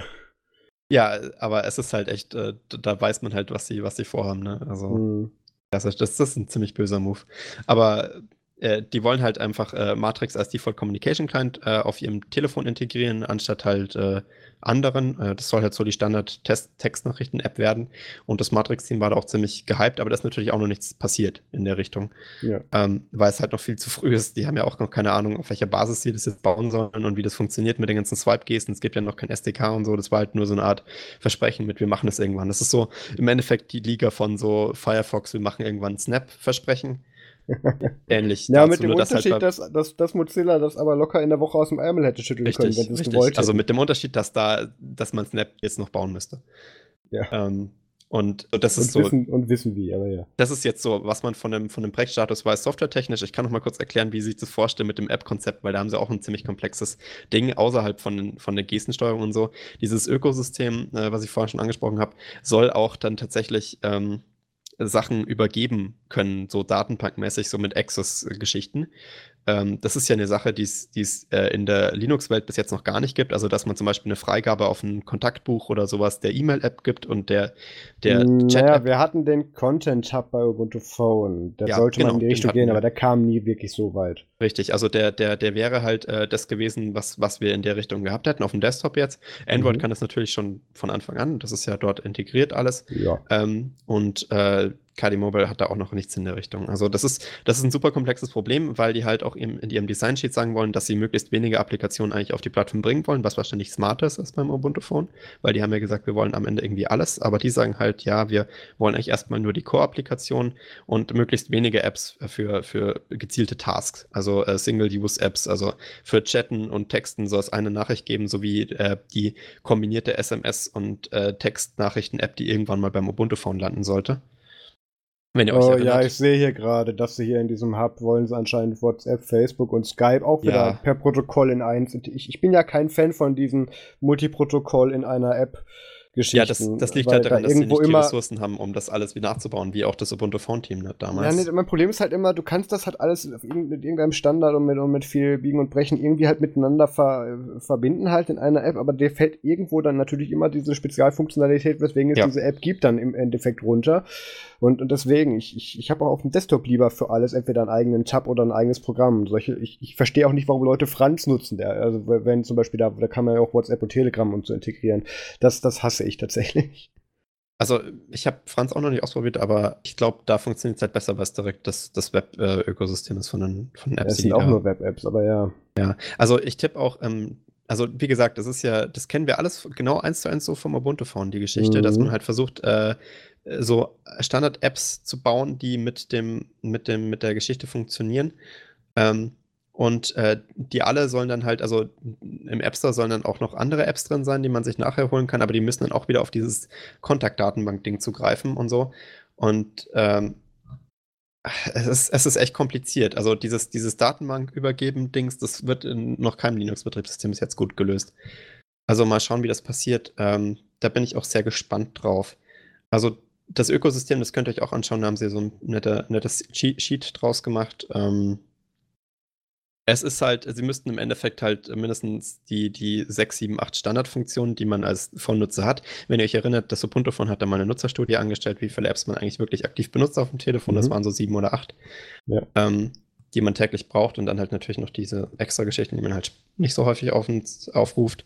Ja, Aber die Statistik war ein bisschen schwer, weil die, die, war auch tatsächlich so gefragt im Kontext, wie viele Apps benutzt du auf deinem Ubuntu-Phone gleichzeitig und da war ja schon der, der Einzugsbereich eingeschränkt. Ja, stimmt schon. Aber äh, ich glaube, das Konzept äh, applied trotzdem, also dass man halt sagt, man benutzt eigentlich nur so eine Handvoll Apps jeden Tag, die man halt wirklich braucht und dann halt noch diese ganzen extra Geschichten. Mhm. Und ich, ich glaube, das Telefon wäre schon mal benutzbar, wenn es zumindest diese fünf Standard-Apps gut könnte. Ähm, aber man muss sagen, ein komplett eigenes Ökosystem mit diesen Übergabegeschichten, das wird sehr komplex zu entwickeln sein. Und äh, bis da ein SDK überhaupt steht, ähm, da ist noch nicht mal Anfang. Ja, die Anfang brauchen auch noch das App-Format und dann brauchen die auch noch den Store ja. selber. Also das sind. Ja. Was ist ja gesagt? Weniger als ein Jahr? Weniger als ein Jahr. Also Ach, mittlerweile, glaube ich, nur noch zehn Monate. Ähm, mhm. Wenn man sagt Ende Januar. Mal gucken. Und bis jetzt ist davon noch nichts da. So, die haben ein. ein äh, ja, wir haben ja noch ein, nicht mal fertige Hardware, ja. Ja, da wollte ich gleich zu kommen. Also, die haben äh, von der Software-Seite her äh, ein paar Demos zu diesem äh, GTK-Widget, das sie einbinden wollen.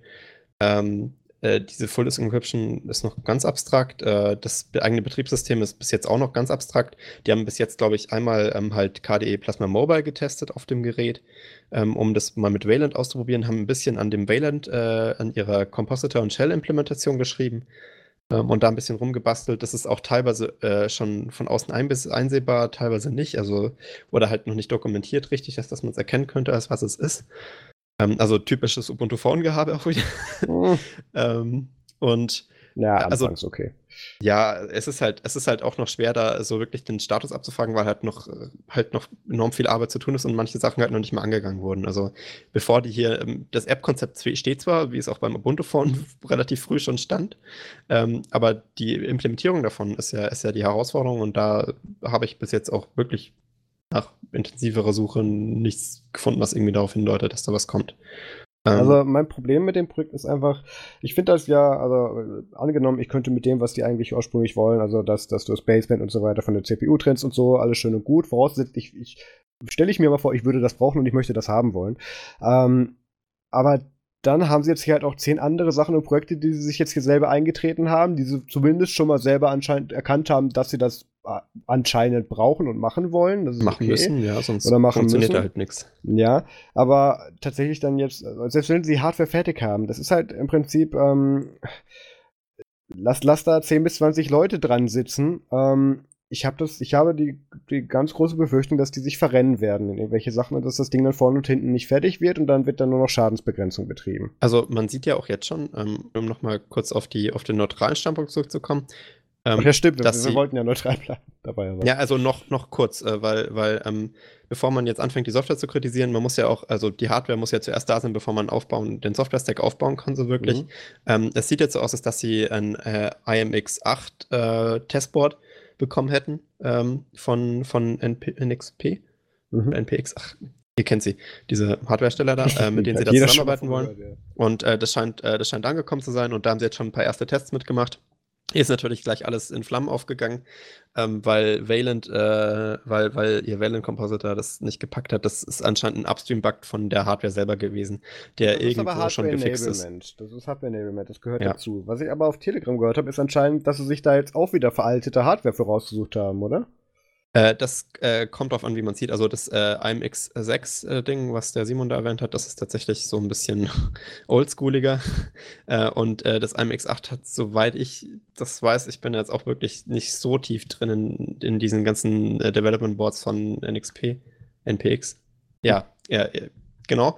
Äh, die äh, äh, NXP, sorry.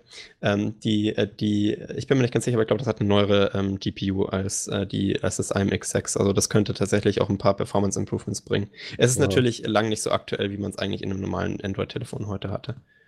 Ähm, das ist halt nicht dafür gedacht. Das ist ja kein mobiles äh, Telefonboard, das irgendwie Jump-and-Run-Spiele displayen kann. Das ist eigentlich für einen anderen Use Case gedacht. Ähm, also das ist jetzt so der aktuelle Status ähm, und sie haben dieses IMX8-Board jetzt äh, so grob schlechtig zum Laufen gebracht. Es gibt da noch viele Bugs. Sie haben auch noch äh, enorme Probleme mit dem, mit dem, mit dem, mit der Software-Seite von dem, von dem ähm, GSM-Modul. Also das Ophono, der Ophono-Stack ist noch ein bisschen Mhm. problematisch. Sie haben es irgendwann hingekriegt, eine SMS zu senden. Das funktioniert jetzt schon wieder nicht mit dem neuen Board. ähm, sie haben auch äh, Telefonanrufe funktionieren auch noch nicht. Äh, haben sie auch noch kein, keine Demo zugeschafft. Ähm, also da ist echt noch, äh, das ist halt noch sehr viel zu tun. Und auch äh, überhaupt, äh, sie haben an, sie waren auf vielen Hardware-Konferenzen ähm, anscheinend und waren ein bisschen unterwegs, haben versucht, so Herstellerverträge zu finden, die man demnächst dann mal angehen kann. Aber äh, da muss man jetzt halt mal schauen, was daraus wird. Also sie müssen ja jetzt erstmal alle Hardware zusammenkriegen. Sie haben ja anscheinend schon ein fertiges Konzept so mittlerweile und wenn es jetzt klappt mit diesem abgedateten IMX 8 stand, anstatt dem IMX 6 Board, dann ähm, wäre das halt auch nochmal ein großer Schritt für sie. Und dann müssen sie das Ganze jetzt noch irgendwie so eindampfen, dass das in ein Telefon reinpasst, was ja jetzt, ach, das kriegt man sicher auf die letzte Woche auch noch hin. Aber ähm, Ich sehe Das das, schon. dann- Dann, dann stehen wir da mit so einem Raspberry Pi Sandwich mit in der Hand rum. das gibt's heute schon. Also ich weiß nicht, Ja. warum nicht gleich ein Raspberry Pi als Telefon. Ich habe das Gefühl, arg viel schöner wird es auch nicht werden. Also das, das wäre jetzt so mein, mein möglichst neutral gehaltener ähm, Mhm. Überblick über das, was ich vom Projekt jetzt weiß. Es gibt auch schon tatsächlich äh, zu ein paar Projekten so ein paar, paar Repos, die sie aufgemacht haben und so zumindest designmäßig halt versuchen zu erklären, was da läuft. Aber so viel Aktivität ist da jetzt auch noch nicht los. Und ich meine, man muss sagen, äh, es sind jetzt von außen großzügig geschätzt wahrscheinlich zehn Leute aktiv dran äh, Mhm. und wahrscheinlich auch nicht alle Vollzeit. Also je nachdem. Ähm, und äh, ich würde es auch gerne, ich, ich, vielleicht können wir auch mal anfangen, ob das wirklich so stimmt. Aber das ist jetzt so eine Schätzung von außen, man kann das ja nie so genau sagen bei diesen Projekten. Ja, Ähm, ich, ich hätte auch können wir gesagt, gerne dass wir, uns, dass wir uns vielleicht mal den Todd Weaver, vielleicht mal in den, also den CEO von Prism, das, oder von, doch von Prism, dass wir uns den vielleicht mal einladen. Das Problem ist, ähm, das ist ein sehr, sehr fähiger Geschäftsmann. Ja, ja, absolut. ähm, der uns dann halt auch mit irgendwelchen Marktstrategien dann gerne gegen die Wand reden kann. Das ist jetzt nicht das, unbedingt das Risiko, das ich sehe, aber ich habe ich hab, ich habe nicht das Gefühl, dass wir da so viel Insights irgendwie bekommen, sondern im Prinzip, dass er uns dann nochmal sehr schön verpackt die Marketingidee präsentiert. Und Also das haben wir in dem Fall ja bei Late Night Linux, wo er ja schon zu Gast war, haben wir in dem Fall da ja auch schon gehört. Also der war halt altblatt. Ja, also das, das stimmt und ich, ich glaube, da hätte Ich meine, man es auch ist, ein es ist bisschen schön, auch mal können, jetzt, ich finde es jetzt aber auch mal schön, in einem, in einem Open Source Projekt äh, auch mal einen zu sehen, der jetzt auch von dieser Seite mal was versteht. Das finde ich wichtig, weil das ist normalerweise das, das da scheitert es dann gerne manchmal dran bei Ja. Projekten. Ähm, nur ich, ich glaube nicht, dass wir da arg viel mehr Einfluss kriegen. Also da reichen uns tatsächlich die Presseberichte. Ja, also das, das, man müsste halt mal, vielleicht, es gibt ja irgendwelche Insider, die wissen, wie viele Leute aktiv dran sind, weil das wäre halt schon, ich glaube, für die, für die Bäcker auch äh, interessant zu wissen, was denn jetzt wirklich die Aktivität ist, weil diese Blogposts sind ja nett. Da gibt es ja jetzt auch mittlerweile wirklich gute von und auch sehr detaillierte und sie stellen Mhm. ihre Konzepte vor und so. Aber man hat dann ja immer noch nicht äh, so eine neutrale Einsicht in, wie wird denn mein Geld jetzt wirklich eingesetzt? Also wie viele Leute sind jetzt beschäftigt? Ähm, wo wird der ganze Code reingeschoben und so? Das ist alles noch ein bisschen verstreut. Gibt es noch keinen wirklichen Überblick und das wäre mir tatsächlich wichtiger, das so von der Community-Seite einfach den Projektfortschritt besser beobachten zu können, als, als jemand, der das gebackt hat. Ähm, als jetzt diese ganzen äh, Promotion-Blogposts, von denen man halt immer nur so die, die halbe Wahrheit äh, rauslesen kann zwischen den Zeilen. Ja. Also ich glaube auch, was du vorhin gesagt hast, äh, dass sie sich da ein bisschen viel eingeschränkt haben.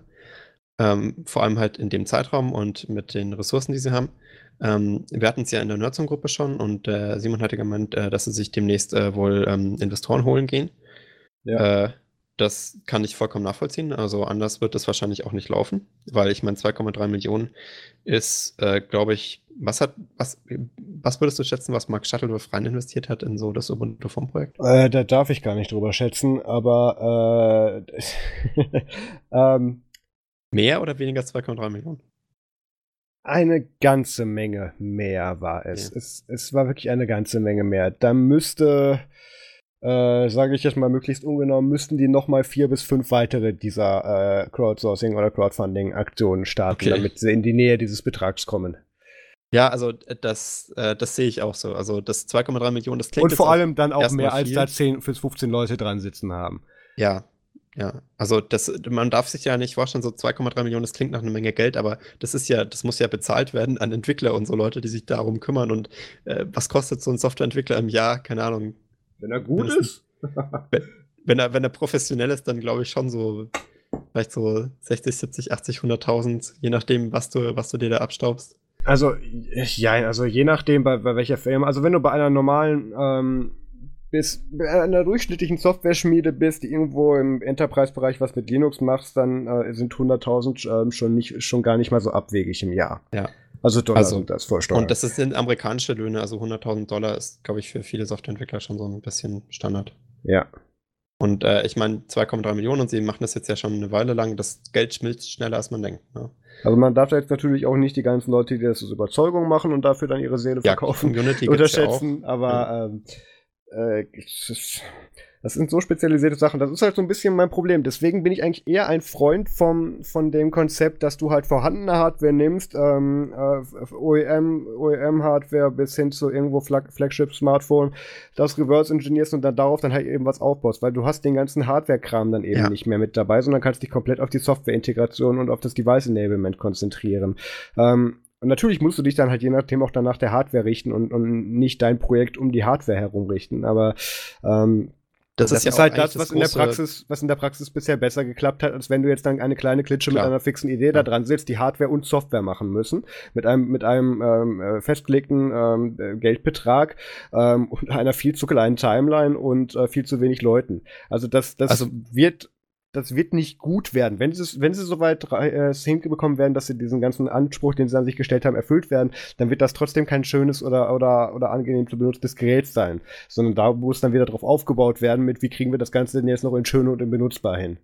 Falls es überhaupt so weit geht der Vergleich zum Ubuntu Phone ist jetzt natürlich immer schon, es, man, klar, es, es bietet sich halt an. Ähm, und ich glaube, man muss ja auch beim Ubuntu Phone sehen, dass das Canonical ja ähm, nur in der allerersten Kickstarter-Kampagne geplant hat, Hardware zu machen. Und das ganze Ubuntu Phone-Projekt, wo dann die ganzen Millionen auch reingeflossen sind, ja ein reiner Software-Stack war, wo die Hardware-Manufacturing-Geschichte komplett outgesourced war. Also das heißt, naja, da wurde natürlich auch im auch auch auch in äh, Hardware Enablement und Device Enablement klar, mit den Herstellern selber das ist ja nur softwaremäßiges Enablement, nicht äh, das Bauen von Hardware und Fertigen von Hardware und Ausliefern von Hardware. Genau, haben, dafür haben sie sich dann ja extra die Hardware-Partner geholt, damit genau. sie den Teil nicht selber machen müssen. Die ja auch teilweise Support gestellt haben. Und äh, das ist in das fällt bei Purism auch naja, Das ja. müssen die alles in-house machen. Also ja. die wollen 3000 Telefone Ende Januar, ist zumindest beim Projekt äh, auf, der, auf der Webseite noch so verlinkt. Ich hoffe, das werden sie wahrscheinlich bald updaten oder so. Ich tippe mhm. mal frühestens Anfang 2021. Aber mal gucken. Das, ähm, ist, das können wir als neuen Firefox Snap nehmen. Ja, genau. Wenn das, Wann werden sie delivern? 5 stimmt. Sehr gut. Ja. Äh, also es gibt ja auch noch den, den, den, den DevKit, äh, den, das DevKit, das sie da verschicken wollen. Mhm. also ist, halbfertige ich, Hardware ohne Software. Genau, also das ist äh, Sekunde. Es gab ja sogar Leute, die haben, ähm, die haben das Enterprise Bundle gekauft mit, äh, mit, mit, mit 10 Librem 5s äh, und Support Contract und Warranty. Ähm, mhm. Und äh, die Estimated Delivery für diese Enterprise-Kunden, die 10.000 Dollar dafür hingeblättert haben, ist äh, Februar 2019, also einen Monat nachdem die normalen Phones rausgehen. Mhm. Das muss man sich schon mal vorgeben. Äh, also und außerdem soll auch noch das äh, Convergence-enabled Gerät ähm, äh, im, auch im Januar 2019 mit, äh, mit Monitor und so. Also das heißt, da wollen sie eigentlich auch schon so, so ja. fertig sein in dem, in dem Plan. Also man kann ja mal kurz sagen, das klingt jetzt natürlich, wie wir das darstellen, alles sehr, sehr negativ. Und ähm, auch wenn ich mich persönlich das Gerät nicht nutzen sehen kann ähm, äh, oder die, die Idee für mich gar nicht sehr äh, relevant äh, Sekunde, finde. Äh, Softwareentwickler-Kit geht raus Juni 2018. ja, bestimmt. ähm, also selbst wenn ich dafür persönlich keine Verwendung habe, wir würden das natürlich schon ganz gerne sehen, dass das ein Erfolg wird und dass das funktioniert und wir möchten es nicht kaputt reden. Das Problem ist einfach nur, dass wir mit der äh, Ubuntu Phone und auch mit anderen Projekten, das, du kannst jetzt zurück, bis zurückgehen in Richtung Migo-Projekt, kann man da ja, ja zurückblicken, ja. Ähm, dass das alles halt über kurz oder lang kolossal dann eben gefällt ist, mit, mit mehr oder weniger Verlusten. Und selbst Canonical hat das Ganze nur so lange als halbgaren, ja noch nicht mal Erfolg, aber als, als Halbgasprodukt irgendwo rausstellen können, einfach weil die da halt ohne Ende Geld und, und, und Potenzial und Entwickler draufgeschmissen haben. Ähm, über diese Ressourcen hat halt Purism einfach gar nicht, äh, die können über solche äh, Ressourcen gar nicht verfügen und äh, können die auch natürlich nicht einsetzen. Und ähm, die, selbst wenn sie jetzt dann als, als fertiges Hardware-Projekt hinkriegen, was auch irgendwie angenehm, einig, einigermaßen annehmbar nutzbar ist und da dann ihren Software-Stack drauf haben, dann werden sie irgendwann bei, bei, bei der Store-Policy werden sie dann nochmal scheitern. Sie müssen irgendwie ja. dann natürlich auch noch die Entwickler, die da speziell dafür Apps dann targeten sollen, müssen sie irgendwie für die Plattform motivieren und jetzt haben die sich selber vorgenommen, dass die eine Stückzahl von 3000 an irgendwelche Endkunden rausliefern. Das sind noch nicht mal produktionsrelevante Stückzahlen. Das ist nichts. Da werden die Aufpreis zahlen müssen, damit das überhaupt so dann überhaupt in der Manufaktur wird, ja. so rausgehen kann. Genau, das, da, da, ab, ab solche Zahlen machen die normalerweise nicht mal das Band an. Also das, das ist halt ein Problem. Wir würden das sehr gerne natürlich als Erfolg sehen und dass das Ganze funktioniert. Aber ja es ist zu klein gedacht, es ist zu speziell und deswegen war er immer die Mittellösung, die wenigstens etwas funktioniert hat. Du nimmst dir die vorhandene Hardware, trittst dir im besten Fall den originalen Hersteller mit ein, dass der da sich mit auch noch mit äh, daran beteiligen mhm. muss und haust darüber dann eben die Software rein und tust dann in Zusammenarbeit so viel dann noch Möglichkeiten von deinem Projekt darauf dann eben adaptieren wie möglich. Und hier machen sie halt alles aus einer Hand selber in einer Scope, in, einem, in einer Stückzahl. Ähm, wo, wo ich das einfach nicht als Erfolg sehen kann. Also das, das, ich, ich würde es natürlich gerne sehen, aber ich glaube nicht, dass es was wird. Also das ich, ist tatsächlich glaub, einfach nur der Erfahrungswert. Nicht, dass wir sowas schon mal gemacht haben, aber wir haben das jetzt halt schon mit drei bis vier anderen Projekten, die genau diesen Ansatz hatten und, äh, und an den gleichen Dingen gescheitert die eigentlich sind, sogar haben kleinere wir schon gesehen. Ansätze hatten. Also ja. das war ja eigentlich noch, noch relativ überschaubar im Vergleich. Also wir hatten ja auch häufiger die, die Hoffnung, dass das noch was wird ähm, in, bei den Projekten und das war wirklich mhm. äh, vom Scope ein bisschen weniger, als was jetzt Purism hier anstrebt. Ohne da jetzt echt zu negativ, also das kann man, glaube ich, wirklich objektiv sagen, dass Purism da schon eine, eine Schiene höher strebt, als, ähm, als es zum Beispiel das Votoform-Projekt noch in manchen Fällen. Weil mhm. die wollten ja eigentlich nur so ein Betriebssystem Linux-mäßiges auf, auf ein Phone bringen äh, und die wollen halt schon noch eine Ecke mehr. Die wollen eine ganze Ecke mehr und nehmen sich aber mit den, was man halt, was halt gerne halt eben beim Ubuntu-Phone unterschätzt wurde, ist einfach die Manpower, die dahinter stand und, und wie viele Leute also da tatsächlich. Das Team auf der, auf der Kicks, äh, auf der Kampagnen-Webseite ja. äh, sind, sind 18 Bilder. Hm. Also 18 Köpfe und von denen das komplette Purism-Team, das sind auch die Laptop-Leute, ne? Ich wollte gerade sagen, da sind dann ja noch die beiden Auftragsfuzis da dabei, die jedes Mal, wenn Intel was macht, die Management-Engine nochmal noch genau. rausschmeißen genau. und das so. Das sind halt diese Profis, die da die Management-Engine umprogrammieren, die sind damit komplett beschäftigt in meinen Augen. Äh, dann, die machen auch gute Arbeit, das möchte ich auch nicht abstreiten. Und äh, dann halt natürlich noch das, äh, das ganze Shipping-Department, Marketing, das sind in meinen Augen schon alle komplett mit, mit Laptop-Bauen beschäftigt. Ich weiß nicht, mhm. wo da noch Leute fürs Telefon rausfallen sollen. Ja. Das ist halt, wo wir es ja auch so gerne gesehen hätten. Also einerseits, dass sie sich jetzt, dass sie jetzt dann irgendwie mit KDE zusammenarbeiten wollen, beziehungsweise eigentlich KDE mit Plasma Mobile die Arbeit im Prinzip für sie machen soll, ähm, ist natürlich ein Ansatz, den kann man verfolgen. Ja, Wenn wir jetzt nicht halt nebenher noch ihre blöd. eigene Lösung fahren würden. Also äh, im Prinzip, was, was Ubuntu Phone so besonders gemacht hat, ist ja im Prinzip, dass es tatsächlich, wenn auch nie populär, aber wenigstens nutzbar war. Und ich meine, wir ja. haben es selber lange Zeit als Hauptgerät und als, als wie man so schön sagt, Daily Driver ähm, ja. exklusiv genutzt. Und ähm, es war möglich. Es war nicht schön. Das ist so ein bisschen so, der, der berühmte Satz, Linux muss wehtun. Der kam ein paar Mal durch. Und natürlich gehen dann da mal mit Updates Sachen kaputt oder so. Aber du hattest im Prinzip ein nutzbares Endprodukt äh, tatsächlich dann da in der Hand, mit dem du arbeiten konntest, was funktioniert hat. Und was auch heute noch funktioniert, siehe UB-Ports, auch wenn da natürlich jetzt der Scope wieder so klein geworden ist, dass die halt gucken müssen, dass die irgendwie von der Stelle kommen und gleichzeitig gleichzeitig das Ding betreuen. Das ist ja der Punkt, wo es gerade ein bisschen eben dran hängt, weil die einfach nicht so viel Manpower haben. Und ja. ähm, selbst Purism hat weniger Manpower als die Freiwilligen ähm, bei Ubiports.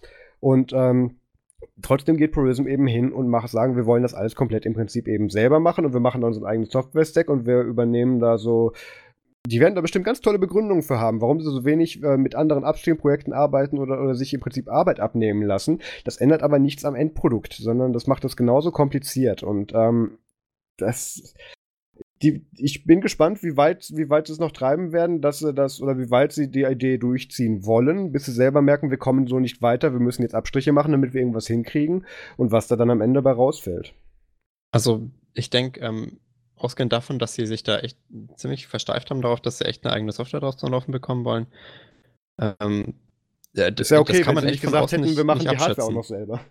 Ja, also ich meine, wenn das jetzt halt noch eine Firma wäre, so wie Firefox OS, die halt auch gesagt haben, ja, wir bauen jetzt halt ein äh, Betriebssystem für Telefone, was halt irgendwie mehr Free Software und so ist, mhm. ähm, dann hätte man ja auch, also man kann ja auch dran zweifeln, dass sie das hinkriegen, einen Westen, also einen Wayland Compositor zu schreiben und äh, ein eigenes App-Konzept zu entwickeln und das sind ja alles schon Herausforderungen, die ich, die ich für absolut Moonshot-mäßig halte. Also das ist mega komplizierter Kram, äh, bis das stabil funktioniert. Das ist, das ist unheimlich, unheimlich schwierig, sowas zu implementieren und Android selber kriegt es ja fast nicht hin. Ähm, und, und dann möchten die das halt auch noch besser machen als, als ein Betriebssystem, das mit einer Manpower und über eine Zeit entwickelt wurde, die, also, ja, dass man halt nicht vergleichen kann. Ähm, und ich meine, Ubuntu Phone kommt an den Status, den sie vielleicht gerne, gerne haben wollen, irgendwann mal äh, schon sehr gut hin. Und da waren ja auch die Investments sehr viel höher. Ich kann mir gut vorstellen, dass sich vielleicht ein paar Investoren finden, weil es gibt ja immer wieder welche. Ähm, und dass da damit halt mehr Geld zusammenkommt. Aber Ähm, Geld allein fixt das Problem natürlich auch nicht. Das heißt, sie müssen da mehr Leute anstellen, ähm, wahnsinnig viel, äh, viel Knowledge äh, und, und Know-how sich einkaufen. Ähm, da die richtigen Leute finden, die schon mal Telefone gebaut haben, weil das hatten sie ja auch eigentlich keinen im Team, der schon mal Telefone gebaut hat. Die hatten zwar Hardware-Leute, aber halt nur Laptop und das ist ja eigentlich ein ganz anderer Markt. Ähm, und, und da überhaupt mal zu wissen, wie das richtig läuft, Kontakte zu den, zu den Sellern, zu den, zu den Manufacturers und so. Und ah, Alter, Was mich vor allem irritiert, ähm, selbst wenn die das jetzt alles dann alles hundertprozentig delivern können, wie die das haben wollen und, und das, also das, was ich im Prinzip nicht glaube, selbst wenn sie das hinkriegen, ähm, ich sehe halt nirgendwo irgendeine von, äh, also ich sehe eine ganze Menge hochgesteckte Ideen, wo ich denke, mit da solltet ihr euch in zehn Jahren mit beschäftigen und nicht jetzt, bevor ihr das Produkt habt. Aber was mir da als Idee fehlt, na, Max, bist du noch da? Hörst du mir noch? Ja, klar. Okay, komisch. Hier ging jetzt gerade das Display aus. Okay. Was ich sagen wollte, was mir hier als bei diesen ganzen hochgesteckten Ideen ähm, sehr fehlt, ist, wie habt, was habt ihr für ein Rollout-Management? Wie wollt ihr die Langzeitbetreuung von den Dingern machen? Habt ihr überhaupt ein Release-Upgrade-Modell in irgendeiner Form, in dem ihr die Dinger betreuen wollt? Weil das, das ist ja auch was, da hatte Canonical ein eigenes Team dran. Mit wie kriegt man, wie kriegt man, ja, Spaß. ähm, wie kriegt man die Dinge aktuell? Wie kriegt man die Dinge auch nach dem Ausrollen, im Prinzip nachdem die in irgendeiner Form gekauft und an den Kunden gingen? Wie kriegt man die Geräte weiter betreut und ja. verbessert in dem Fall? Da steht jetzt also hier halt Maintenance und so. Das, ja. das ist noch nicht mal ansatzweise auch nur geplant, glaube ich. Das ist, das ist noch, das ist noch so weit entfernt äh, von dem Status, wo sie gerade sind, dass die da, glaube ich, noch nicht mal anfangen sollten, ein Konzept für zu entwickeln, weil das ist noch ganz, ganz weit entfernt. Ähm, das wäre auch wahrscheinlich, in meinen Augen wäre es auch, auch jetzt schon ein bisschen voreilig, da zu sagen, wir wollen da, wir wollen da was, was haben, weil ähm, bevor nicht irgendwie äh, die Hardware in einer Weise ha halbwegs assembled ist, dass man das vielleicht als Telefon bezeichnen kann, ist in meinen Augen das ganze Software-Enablement schon fast überflüssig. Also schön, dass sie da mit dem Display rumspielen und versuchen, das auf dem Board laufen zu bekommen. Das ist richtig. Das sollte man machen, um zu wissen, ob, die, ob das Projekt überhaupt so funktionieren kann. Aber ähm, also die sollten in meinen Augen noch gar nicht anfangen, ein Betriebssystem dafür zu entwickeln. Ähm, solange sie, solange alles, was sie, was sie brauchen, um daraus ein Telefon zu machen, äh, noch nicht wirklich in der Kom Konfiguration zusammen ist, wie sie es dann am Ende haben wollen. Weil da schießen sie sich nur ins Bein und müssen es halt dann so bauen, dass es halt mehrere Sachen gleichzeitig supportet, was ja eigentlich richtig ist, aber das dauert halt ewig. Also da müssen sie ja dann auch so viel auch noch äh, so, so, so Hardware-Abstraction-Layer möglicherweise noch einbauen für den ganzen Kram, damit es, damit es dann funktioniert. Ich, ich kann ich, ich kann es beim besten Willen einfach nicht sehen. Mhm. Und ich habe das ganze Thema auch nur aufgegriffen, weil ähm, wir auch ein bisschen Feedback bekommen haben, dass äh, dass, dass unser Blick darauf vielleicht schon so ein bisschen vielleicht auch voreingenommen ist ähm, und, und halt. Der ist absolut äh, voreingenommen, der ist geprägt von ja, Misserfolgen. Wie, klar, wie gesagt, uns würde es freuen, wenn die das jetzt richtig geschissen kriegen und dass das mega Erfolg wird. Aber was wir halt aktuell sehen ist, sie machen genau die gleichen Fehler, an denen die anderen Projekte auch gescheitert sind, nur mit noch weniger Ressourcen, über die sie verfügen können. Und das, das, da geht die Rechnung halt nicht mit auf. Also auch äh, das ganze Verfahren und das ganze Verhalten der Firma ist, ist wirklich eins zu eins wie von Canonical damals. Die haben halt damals auch angefangen, wie man es halt im Marketing so schon macht, eigene Begriffe einzuführen. Es gibt mehrere Blogposts, wo sie halt sagen, ja, ähm, wir wollen. Äh, ja, bis wir, die ganzen, bis wir die ganzen Wortfindungsstörungen mit Begrifflichkeiten ja, endlich raus hatten die, mit dem Projekt. Wir wollen, wir wollen GTK-Apps, ja. die, äh, die, die, die äh, responsive Design haben, aber wir nennen das nicht responsive Design, sondern adaptive, weil responsive ist eigentlich ein anderes Wort aus der, aus der Computer Science. Das ist ja richtig und so. Ist ja aber okay weil die haben sich ja nicht nur damit aufgehalten, sondern die haben sie auch gleichzeitig versucht umzusetzen. Ja, ja, klar. Also das, das, das war, da passierte ja was dabei. Voll okay. Also, aber ja. ich meine, das ist halt, man, man merkt schon wieder, dass, dass da halt schon ein bisschen wieder die Marketingmaschine am Laufen ist und, und man versucht so eigene, eigenes Vokabular zu schaffen für das Projekt.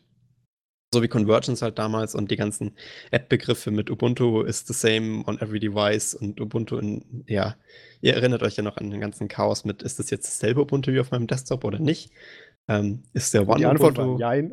ja, äh, da, da, damit haben sie sich ja auch noch nicht ganz auseinandergesetzt. Also es steht ja auch noch nicht wirklich explizit da, hey, wir wollen das selber wie, wie äh, auf dem Desktop. Und ich glaube, das ist auch gut so, weil da werden die Leute enttäuscht sein. Ähm, naja, also ich denke, das ist so das, das, das Maximum, was wir jetzt zu dem Projekt noch, noch sagen wollten. Ja. Wenn was Neues kommt, äh, dann werden wir vielleicht auch mal kurz ansprechen. Aber das ist jetzt, glaube ich, so ein ganz guter Überblick mal. Ähm, was man da jetzt erwarten kann. Und äh, ich, mich würde es echt freuen. Also mich interessiert vor allem die Hardwareentwicklung, die sie da machen. Ähm, ob, ob man das dann halt auch für spätere Projekte, wenn sie dann jetzt halt böse und evil werden, nachdem sie irgendwelche Investoren haben, die ihnen vorschreiben, dass das jetzt alles ganz gemein werden muss und proprietär, äh, ob man das dann auch noch nutzen kann für andere ja. Projekte. Ach ja, das wird noch interessant. Ja. Also, ich wünsche dem Projekt immer noch alles Gute. Also, ich bin da ja, auch. auch äh, so klingt, dran. Bitte kriegt's hin, aber. Ja. Ich, ich drücke alle sind, Daumen, die Wir sind nicht überzeugt. Ich glaube, das kann man, das kann man so festhalten. Ja, ich denke, das, das ist, also ich hoffe, wir haben das jetzt auch mal wissenschaftlich so ein bisschen darlegen können und faktenbasiert, woran diese, diese, diese, diese Zweifel in der Stimme immer kommt. Ja. ja. Gut, dann haben wir das Thema hoffentlich jetzt für die nächsten Wochen auch nicht mehr am Hals. mal schauen. Außerdem, mal schauen. Ja, mal schauen. Oder sie werden bis Juni doch fertig mit dem Entwicklerkit, da reden wir noch mal drüber. Du, ich, ich bin alles, was da positiv rausfällt, bin ich, bin ich sehr, aufge Sobald sehr aufgeschlossen ein gegenüber. kommt, reden wir drüber. Ja, ich, ich schreibe dich mal an und lass uns in den Pressrelease eintragen und so weiter. Vielleicht kriegen wir Geräte, wenn es welche gibt. Okay. Ähm, was ja. es auf jeden Fall geben wird, und da machen wir jetzt mal die Überleitung zu den Events, beziehungsweise dem Event, worüber wir diese Woche noch reden werden. Ähm, es ist das Serendipity Camp. Habe ich das richtig ausgesprochen, Max? Ja. Hast das du. ist diese Block-Engine, von der ich nur weiß, dass Max die kennt und Mario Hommel sie benutzt. Liebe Grüße, Mario. Ähm, das ist die, mit der wir uns eigentlich nochmal ausführlicher beschäftigen wollten. und das die geschafft haben. Block-Engine. Die ist sehr gut. das, das Ding ist halt, also ich habe gesehen und ich, ich habe mir auch so ein bisschen was dazu angeschaut, dass der, der Entwicklerkreis dahinter natürlich auch ein bisschen kleiner ist und das ist jetzt halt nicht irgendwie ein WordPress, was irgendwie 30% des Internets im Prinzip betreut, beziehungsweise belegt. Ähm, dass das auch aber tatsächlich aber tatsächlich ganz gut durchdacht sein sollen, dass da auch einige sehr gute Sachen mit drin sein sollen, aber es ist halt ein bisschen was kleineres. Und wo ich mir denke, ja, das ist ganz toll, bestimmt unterstützenswert, aber ähm, wir haben halt WordPress, es funktioniert, es ist super aktiv und so weiter. Wir, ich sehe keinen Grund, warum wir umsteigen sollen. Ja, ich meine, WordPress ist, äh, ist halt auch so ein, so ein Ding, mit dem man sich immer rumschlagen muss, weil es hat ja auch schon seine Makel, ne? Und äh, es mm. gibt schon in meinen Augen so, so, so, ein, so ein Grund, warum sich da so ein paar paar andere Blogging-Engines äh, auch noch rumtreiben, einfach um, um äh, einen, einen, Gegenpol zu WordPress aufzubauen, damit die sich auch an der Leine reißen und ihre, ihre teilweise schon eklatanten Probleme ein bisschen aufwischen. Also ich sehe es genau andersrum. Ich habe mich auch damals 2000, wann war das denn? Ach Gott, ich habe ja auch früher Foren betrieben und Vault Burning Board Light Extensions programmiert ja. und sowas dann, sowas. Also das, das, das ist mir auch alles nicht fremd, aber das genau diese Produkte waren bisher für mich immer der Grund, warum ich dann irgendwann zu WordPress zurückgegangen bin, weil es da halt irgendwie einfacher und funktioniert hat. Aber ist egal. Wir wollen jetzt eigentlich keine kurze Diskussion über Block Engines anschieben. Das macht ihr nämlich auf dem Event, über das wir reden wollten. Und zwar vom Richtig. 23. bis zum 25. März diesen Jahres. Das ist glaube ich schon nächste Woche, wenn ich hier auf den Kalender gucke. Genau, 23. bis 25. 25. ist nächste Woche, nächstes Wochenende, ähm, findet in Essen im Linux Hotel das Serendipity Camp statt. Ähm, da findet ihr alles verlinkt ähm, mit Anmeldungen und so weiter und, und kleine, kleine äh, ja, Aufstellung mit den Terminen findet ihr in den Show Notes. Ähm, oder Auf unter, einem Serendipity gesponserten Blog. Also. Ja, äh, de, ja, dem, dem S9Y. Also ich, ich finde die, ich lese die, die beste Domain ever. Genau, das, da findet ihr die Informationen zu dem Event unter docs.s9y.org slash camp.html. Also Liebe Kinder, für sowas, das, für sowas äh, gibt es Shortlinks, ja. Nee, also das ist aber auch echt ein super Shortlink, wenn man sich mal überlegt, s9y.org. Hallo, also. Ja, aber dann wäre ich wenigstens hingegangen und hätte einfach nur einen leeren Ordner mit dem 301 Redirect äh, mit für Slash Camp gemacht, damit der umleitet. Jetzt lade ich hier gerade neu. Oh, das haben sie anscheinend tatsächlich sogar gemacht. Okay macht das Docs.s noch nicht besser, aber komm, hör, lass auf, auf, aufhören, auf dieser Block-Engine rumzuhacken, die können da nichts für. Ähm, das Serendipity Camp, ich weiß, dass der Mario da sein wird, vielleicht kann er uns dann ja auch davon berichten, ähm, was das so warum kam. Wir wollen uns da ja auch noch ein bisschen weiterbilden. Ähm, ich werde es nicht nach Essen schaffen, allein schon, weil ich gerade, äh, was ist denn da dieses Wochenende? Da bin ich auch irgendwie weg, glaube ich. Ist aber auch egal. Ähm, Camp, Link dazu findet ihr in den Shownotes. Ich verweise auch nochmal auf unseren Eventkalender unter nerdsum.de slash Kalender oder über die Schaltfläche Kalender. Ähm, da findet ihr alle, die, alle Termine, die wir für relevant erachten und eingetragen haben, findet ihr da drin. Wenn ihr findet, dass da irgendein Event ganz wichtig ist, aber da nicht drin steht, dann bitte irgendwo auf Social Media, per E-Mail, wo auch immer, einfach an uns schreiben und dann werden wir das nachtragen. Ähm, ja. Ach so, da ist das Thema hingefallen. Ich habe mich schon gewundert. Ja, es, wir haben dann nämlich, ja, wir haben hm. dann nämlich noch ein WTF der Woche, was der Max mal versuchen kann, kurz anzureißen. Ich reiß, ich reiß das mal kurz an. Äh, ich, ich dachte, das ist, das ist ein bisschen äh, WTF genug, um es in WTF der Woche zu packen, weil YouTube jetzt äh, ein noch nicht verfügbares, aber wahrscheinlich irgendwann kommendes Feature plant, äh, wo bei Verschwörungsvideos äh, Wikipedia-Links eingeblendet werden sollen oder Informationen aus Wikipedia. Ähm, und das ist diese das, unabhängige Seite mit dem gelben Werbebanner, bitte gib mir Geld, ne? Das ist diese unabhängige Seite mit dem Werbebanner. Und ich ah, finde ja. das, ich find das so schon, schon legendär witzig, weil ich ja. meine, Wikipedia ist echt geil und so. Äh, aber das dann so. Auch der lebende Beweis, dass Schwarmintelligenz nicht funktioniert. Ja, ich meine, der Plan ist dann wirklich, dass man Leuten, die sich äh, freiwillig ein Conspiracy-Video angucken und nicht ähm, da selber sich denken, okay, was ist das jetzt für ein Kram, dann noch mit Informationen zukleistert, die dem wahrscheinlich widersprechen, was sie im Video sehen. Ich glaube, im Endeffekt, äh, das Projekt wird wahrscheinlich dazu führen, dass die Leute Wikipedia nicht mehr glauben. Wahrscheinlich, ja. Also, anders kann ich mir das nicht vorstellen. Ähm, ich meine, natürlich, äh, Google will sich da mit AI wieder aus der, aus der Scheiße reiten, ähm, weil sie jetzt irgendwie von allen möglichen Seiten vorgeworfen bekommen, dass sie schuld sind an den ganzen Verschwörungstheorien und so. Äh, kann ich naja. nachvollziehen. Klar, da laden halt Leute Videos hoch, aber dafür ist die Plattform ja auch da, ne? Ja, früher haben sich die Idioten in die Fußgängerzone gestellt und das rausgeschrien. Jetzt ja. haben sie halt eine andere Plattform, aber deswegen ist die Fußgängerzone nicht schuld. Aber ja. Ähm, ich ich meine, Google hat da jetzt auch angefangen, äh, solche Sachen zu demonetisieren. Ich glaube, das ist eine sinnvolle Strategie als. Äh, ja, das gut, das Demonetaris die Demonetarisierungs äh, äh, ja, Anführungszeichen Skandale sind auch nochmal ein ganz anderes Thema, aber am ja, Ende des Tages ähm, ver ver vermarktet Google eine Plattform, äh, wo sie ein, für einen Share, dem, der, der, der, der äh, für den Content Producer eben dann Werbeanzeigen vermittelt. Und auch da gibt es einfach Richtlinien. Und du kannst nicht erwarten, dass du für jeden Scheiß, wo du irgendwo auch nur ansatzweise an Grauzonen rankommst, dann auch noch Unternehmen findest, die sagen, ja, für diesen Content möchten wir gerne mitwerben. Also ja, das, da muss man realistisch sein, finde ich. Ich finde das halt, also das ganze Konzept von der Idee ein bisschen abwegig, dass man halt sagt, wir stellen Wikipedia so als alternative Source äh, zur Verfügung. Das ist ja nett, mhm. aber im Endeffekt äh, ist es dann auch so mit, hey, egal was du dem Video anschaust, das hier ist die Wahrheit und daran sollst du glauben, nicht was du jetzt gleich im Video siehst, was ja irgendwie so, weiß nicht, also das ist schon so, so ein bisschen Meinungsmache finde ich. Äh, so, hey, wenn du das Video jetzt gleich anguckst, das sind die eigentlichen Fakten und äh, jetzt viel Spaß beim Video. Irgendwie ja, vor allem, ich finde es schwierig und ich, ich, ich benenne jetzt ganz bewusst nicht das lokale Beispiel, was wir hier im deutschsprachigen Raum gerade haben, mit wo, wo gerne dann über Chemtrails bis äh, angeblich giftige Lebensmittel äh, Videos ins, ins, Netz gestellt werden, ja. wo man sagen muss, ähm, habe ich großen Respekt vor, ist eine sehr gut durchdachte PR-Aktion gewesen, weil so dumm ist der Typ nicht. Aber so genau wollte ich ins Detail gar nicht gehen damit. Ähm, da geht dann halt dann die Community XY dahin oder nimmt sich irgendein polarisierendes Thema, was viele Leute aufscheucht und gehen dann hin und tun dann halt den, die, die Änderungen im Wikipedia-Artikel ab unter Unwuchten und dann ändert er sich halt auch von alleine.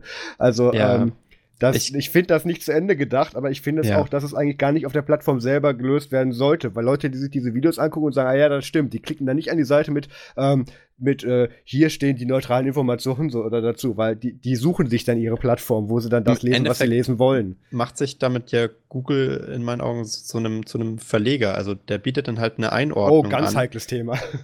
ja, nee, also die, die, bieten eine Einordnung an zu einem Thema, so wie halt ein wirklicher Autor es auch macht, äh, Informationen plus mhm. Einordnung. Ähm, das ist halt in meinen Augen nicht die Aufgabe von Google, mir meine ja, Videos das, das ist nicht deren Aufgabe, ja. Ja, also ich meine, also, offensichtlich haben sie von irgendeiner Stelle Druck bekommen, dass, dass sie sich jetzt genötigt sehen, irgendeine temporäre Lösung, die sich hoffentlich dann in irgendein, was weiß ich, in ein paar Wochen dann wieder irgendwie dann rausgeschlichen hat, da jetzt dann irgendwie anzubringen, aber ähm, das könnte das, von unserer Bundesregierung kommen, fast. Ja, ja, ja, ja, sehe ich absolut. Ich habe auch diese Woche einen schönen Screenshot bekommen von einem Tweet, der im deutschsprachigen Raum nicht erreichbar ist, der aber völlig harmlos ist und wieder ein Beispiel tatsächlich fürs NetzDG war. Obwohl, den haben wir ja jetzt weg, wegbefördert, der Maas, obwohl Nee, als nächstes wird der Kanzler. Ist egal. Ähm, Außenminister. Ja, ich sag ja, als nächstes kann so, er nur noch Kanzler nächstes, werden. Ah, ja. Wo er, ja. Irgendein Platz, wo er keine Gesetze mehr machen darf. Weil der Front hat er genug Schaden angerichtet. Aber. Schieben ihn ab auf den Kanzlerposten. Ja, bitte. ah, okay. Ja, also das, äh, das zu unserem WTF der Woche. Ja. Okay, dann kommen wir doch mal zum MFG Musikfilm Game Tipp. Ähm, ich habe mir du gedacht, da äh, immer ganz komische Sachen ein. Ist das wieder ein YouTube-Kanal? Nein, also ich bin enttäuscht, dass du das nicht kennst. Ähm, ich dachte ja, mir, ich mache das, mach das diese Woche themenbasiert, äh, weil in der Woche ist traurigerweise äh, der Tod von, von Stephen Hawkins passiert, äh, ja. wenn euch da dran. Also es hat mich schon getroffen, muss ich sagen. Der war ich so habe ich hab ein, hab einen ganz tollen Tweet gesehen heute Morgen, ja. ähm, der gesagt hat, auf einmal sind alle Stephen Hawking-Fans, ich bin mir sicher, die meisten kennen nicht mal zwei seiner Songs. Ah, ich habe auf Reddit auch ein ganz tolles Meme gesehen mit, ähm, mit äh, Rip Stephen Hawking äh, und dann das Bild von Schäuble drunter. Oh Gott. Großartig. Also RDE, äh, Gratulation für diesen cleveren Einfall. Ähm, äh, das, ich bin jetzt auf die äh, Überleitung gespannt übrigens zu Teil ja, MFG. Äh, ähm, das, das, das Buch, für das Stephen Hawking damals bekannt geworden ist, ist ja A Brief History of Time. Ähm, also eine kurze Geschichte der Zeit und äh, das, ähm, ich habe das, ich habe das schon mal gelesen. Ich habe es wieder angefangen zu lesen, einfach nur, einfach um, um in dieser, um, um mich nochmal so dran zu erinnern, äh, weil der war für mich schon, schon relativ bedeutend. Der hat ja auch mit, äh, mit, ähm, ich glaube seiner Tochter oder seiner Frau ähm, Bücher geschrieben, relativ viele. Ähm, ich glaube mit seiner Frau. Ähm, und, äh, und, und also so Kinderbücher auch, äh, und die habe ich auch immer, alle immer, immer geschenkt, äh, geschenkt bekommen zum Geburtstag, so, so, äh, so Aufklärungsbücher über, wie funktioniert das denn so mit dem Universum ähm, und, und sehr schön erzählt. Und der hatte halt echt ein Talent dafür, das, das Ganze so in, in die Öffentlichkeit zu tragen. Und ich finde es schon schade, dass, dass jemand äh, der auf der einen Seite auch wissenschaftlich durchaus ein Gewicht hatte. Also er ist jetzt nicht der, der größte äh, Forscher in der, in der Astronomie ever, aber er war, hat auf jeden Fall schon, schon viel beigetragen. Äh, aber der halt auch das Ganze so in die Öffentlichkeit tragen konnte. Also der war halt sehr, ähm, wie sagt man das heute, Science Communicator. Ich glaube, er hat den Beruf so ein bisschen erfunden in meinen Augen. Ja, ist mein, mein, nicht wirklich in Anführungszeichen Problem, aber ähm, da sich halt der Mann äh, den, den größten Teil seines Lebens mit Themen beschäftigt hat, die weit über meinen Horizont hinausgehen, habe ich mich da auch nie großartig mit ihm und seinen Themen beschäftigt. Der einzigste Grund, warum der Mann mir halt natürlich, also Begriff ist, ist der Mann natürlich eigentlich jedem, aber weswegen ich mich tatsächlich auch für seine Lebensgeschichte äh, interessiert habe, ist, dass er eben mit ALS und äh, eben als, als ja. Mensch mit einer Behinderung ähm, tatsächlich aber auch sehr wegweisend war, was, was eben so ein besserer Chip und sowas betraf. Und da ich ja meine Ausbildung in einer Einrichtung für Menschen mit Behinderungen gemacht habe, habe, ähm, äh, war ich eben halt auch für das Thema sensibilisiert und da habe ich es eher von der Seite betrachtet. Ich glaube, man kann wissenschaftlich ganz toll gewesen sein, aber das hätte ich nie verstanden. Eben, das ist auch der Punkt. Deswegen empfehle ich das heute. Eine kurze Geschichte der Zeit ist äh, so geschrieben, dass es echt, ähm, dass man es echt sehr gut verstehen kann, auch wenn man überhaupt nicht in dem Thema drin ist. Wenn man ein bisschen tiefer in dem Thema drin ist, ist es ein bisschen langweilig, also muss man schon ein bisschen vorblättern zu interessanten Also Einsteigerlektüre für dieses. Für es ist echt äh, Einsteigerlektüre. Es, es, es erklärt äh, das gesamte Raumzeitkontinuum wirklich auf einem schönen Level. Es hat sich gut gehalten über die Jahre. Es gab auch viele Revisionen äh, von dem Buch, ähm, wo sie halt einfach das nochmal geupdatet haben mit dem aktuellen Forschungsstand. Da hat sich ja viel getan auch. Ja, dann ähm, kann also ich dann nach Star Trek nicht mehr gucken.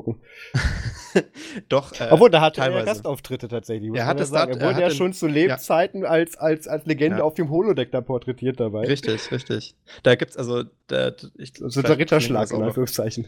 Es ist echt, es ist echt cool, der, der Auftritt, den er bei Star Trek hatte. Ähm, Dabei hat er auch äh, zwei oder so. Er war ja auch bei den Simpsons und echt überall. Ja. Also, äh, sein letzter Auftritt ist, glaube ich, in der, in der Audiofassung, in der neu aufgelegten Audiofassung von Per Anhalter durch die Galaxis beim BBC. Ähm, aber da habe ich noch nicht reingehört. Soll aber ganz witzig sein. Ähm, also kann ich nur empfehlen, A Brief History of Time ist ein tolles Buch. Ähm, Gibt es heute sicher noch überall zu kaufen. Eins der, der meistverkauften Bücher äh, aller Zeiten. Großartiger, ja. großartige Lektüre. Und das wäre mein Musikfilm-Game-Buchtipp. Könnt ihr euch dann wahrscheinlich leider nicht bei Gutenberg anschauen, aber das, über das Thema wollte ich eigentlich letzte Woche reden, aber das, das passt ja, nicht mehr rein. Das ähm, passt nicht mehr. Können wir bestimmt irgendwann im größeren Kontext nochmal bearbeiten. Dann komme ich mal zu meinen MFGs. Ähm, ich war ja krankheitsbedingt äh, äh, in der Lage, tatsächlich mir öfters das Tablet vor die Nase zu halten mit Netflix und habe es geschafft, ähm, äh, also hier steht noch äh, von der, von der, für die Aufnahme von letzte Woche geplant war, Marvels Jessica Jones Staffel 1 hatte ich ja angefangen nur und die hatte ich dann durch und dann haben wir die Woche Pause, steht hier dann Punkt 2, Staffel 2 ist jetzt auch durch. ähm, äh, ich muss aber sagen, das ist jetzt tatsächlich für mich schon wieder so lange her, dass ich mich gar nicht mehr ganz wirklich dran erinnere, ähm, was in Staffel 2 denn da abging. Ähm, also ich habe Staffel 2 bis jetzt auch nur den Anfang gesehen. Ich hoffe, du. Ja, ich habe sie durchgeguckt, nicht. aber ne, ich, ich, kann ja nicht spoilern, ich erinnere mich ja nicht mehr dran, deswegen gucke ich die Serien ja häufiger. Ne, aber ich, ich kann mich an nichts Negatives erinnern, also muss die gut gewesen sein. Marvel's The Punisher habe ich mir auch mal gegeben. Ich glaube, das waren ja auch irgendwie nur so acht oder neun Folgen. Nee, gar nicht wahr, das waren 13 Folgen, aber nur eine Staffel, genau. Ähm, fand ich ganz gut. Ähm, dann Genau, irgendwelche komischen Dokus auf Netflix, äh, irgendwie über irgendwelche Häuser in Amerika, die mit ganz äh, tollen Kunstsachen irgendwie dann gebaut wurden, irgendwie nur aus Tragflächen bestehen von ausrangierten Flugzeugen oder so.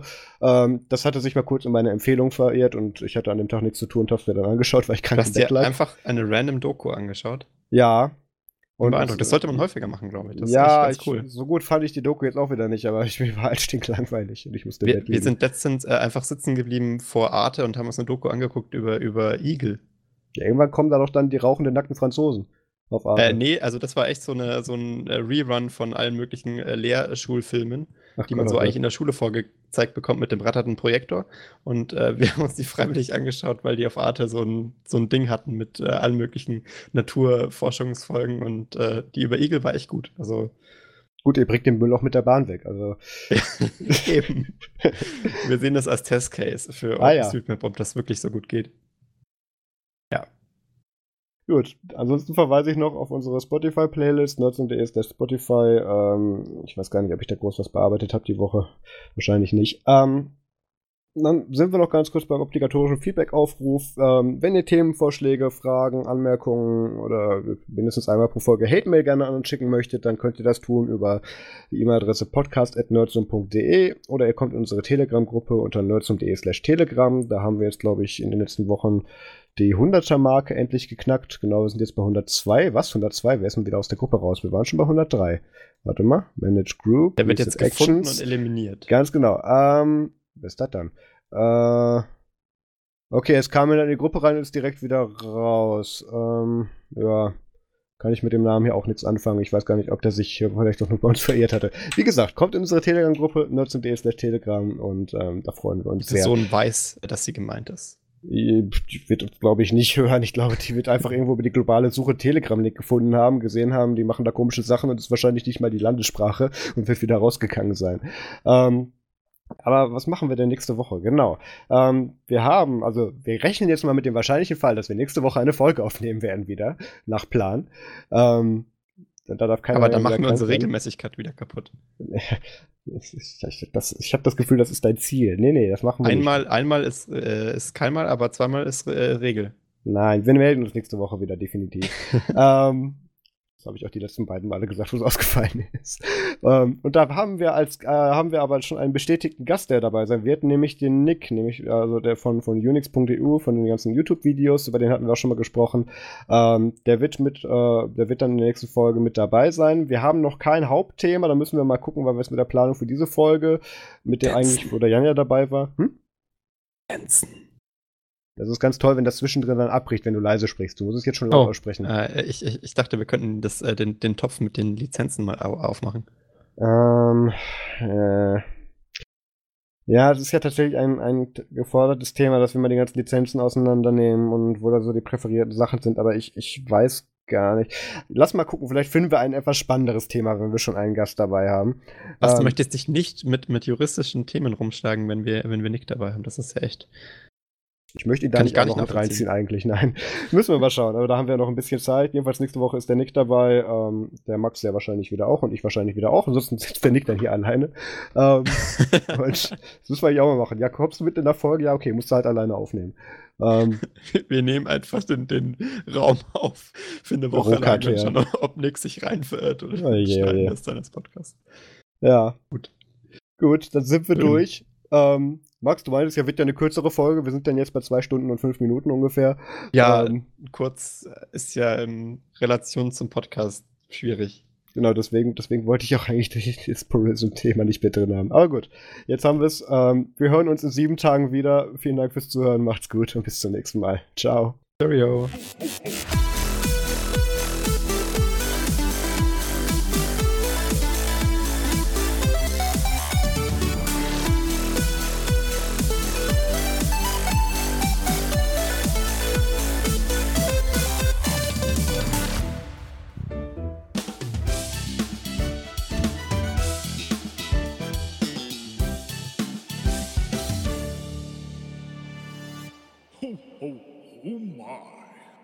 Stop ah, recording. Stop recording. So.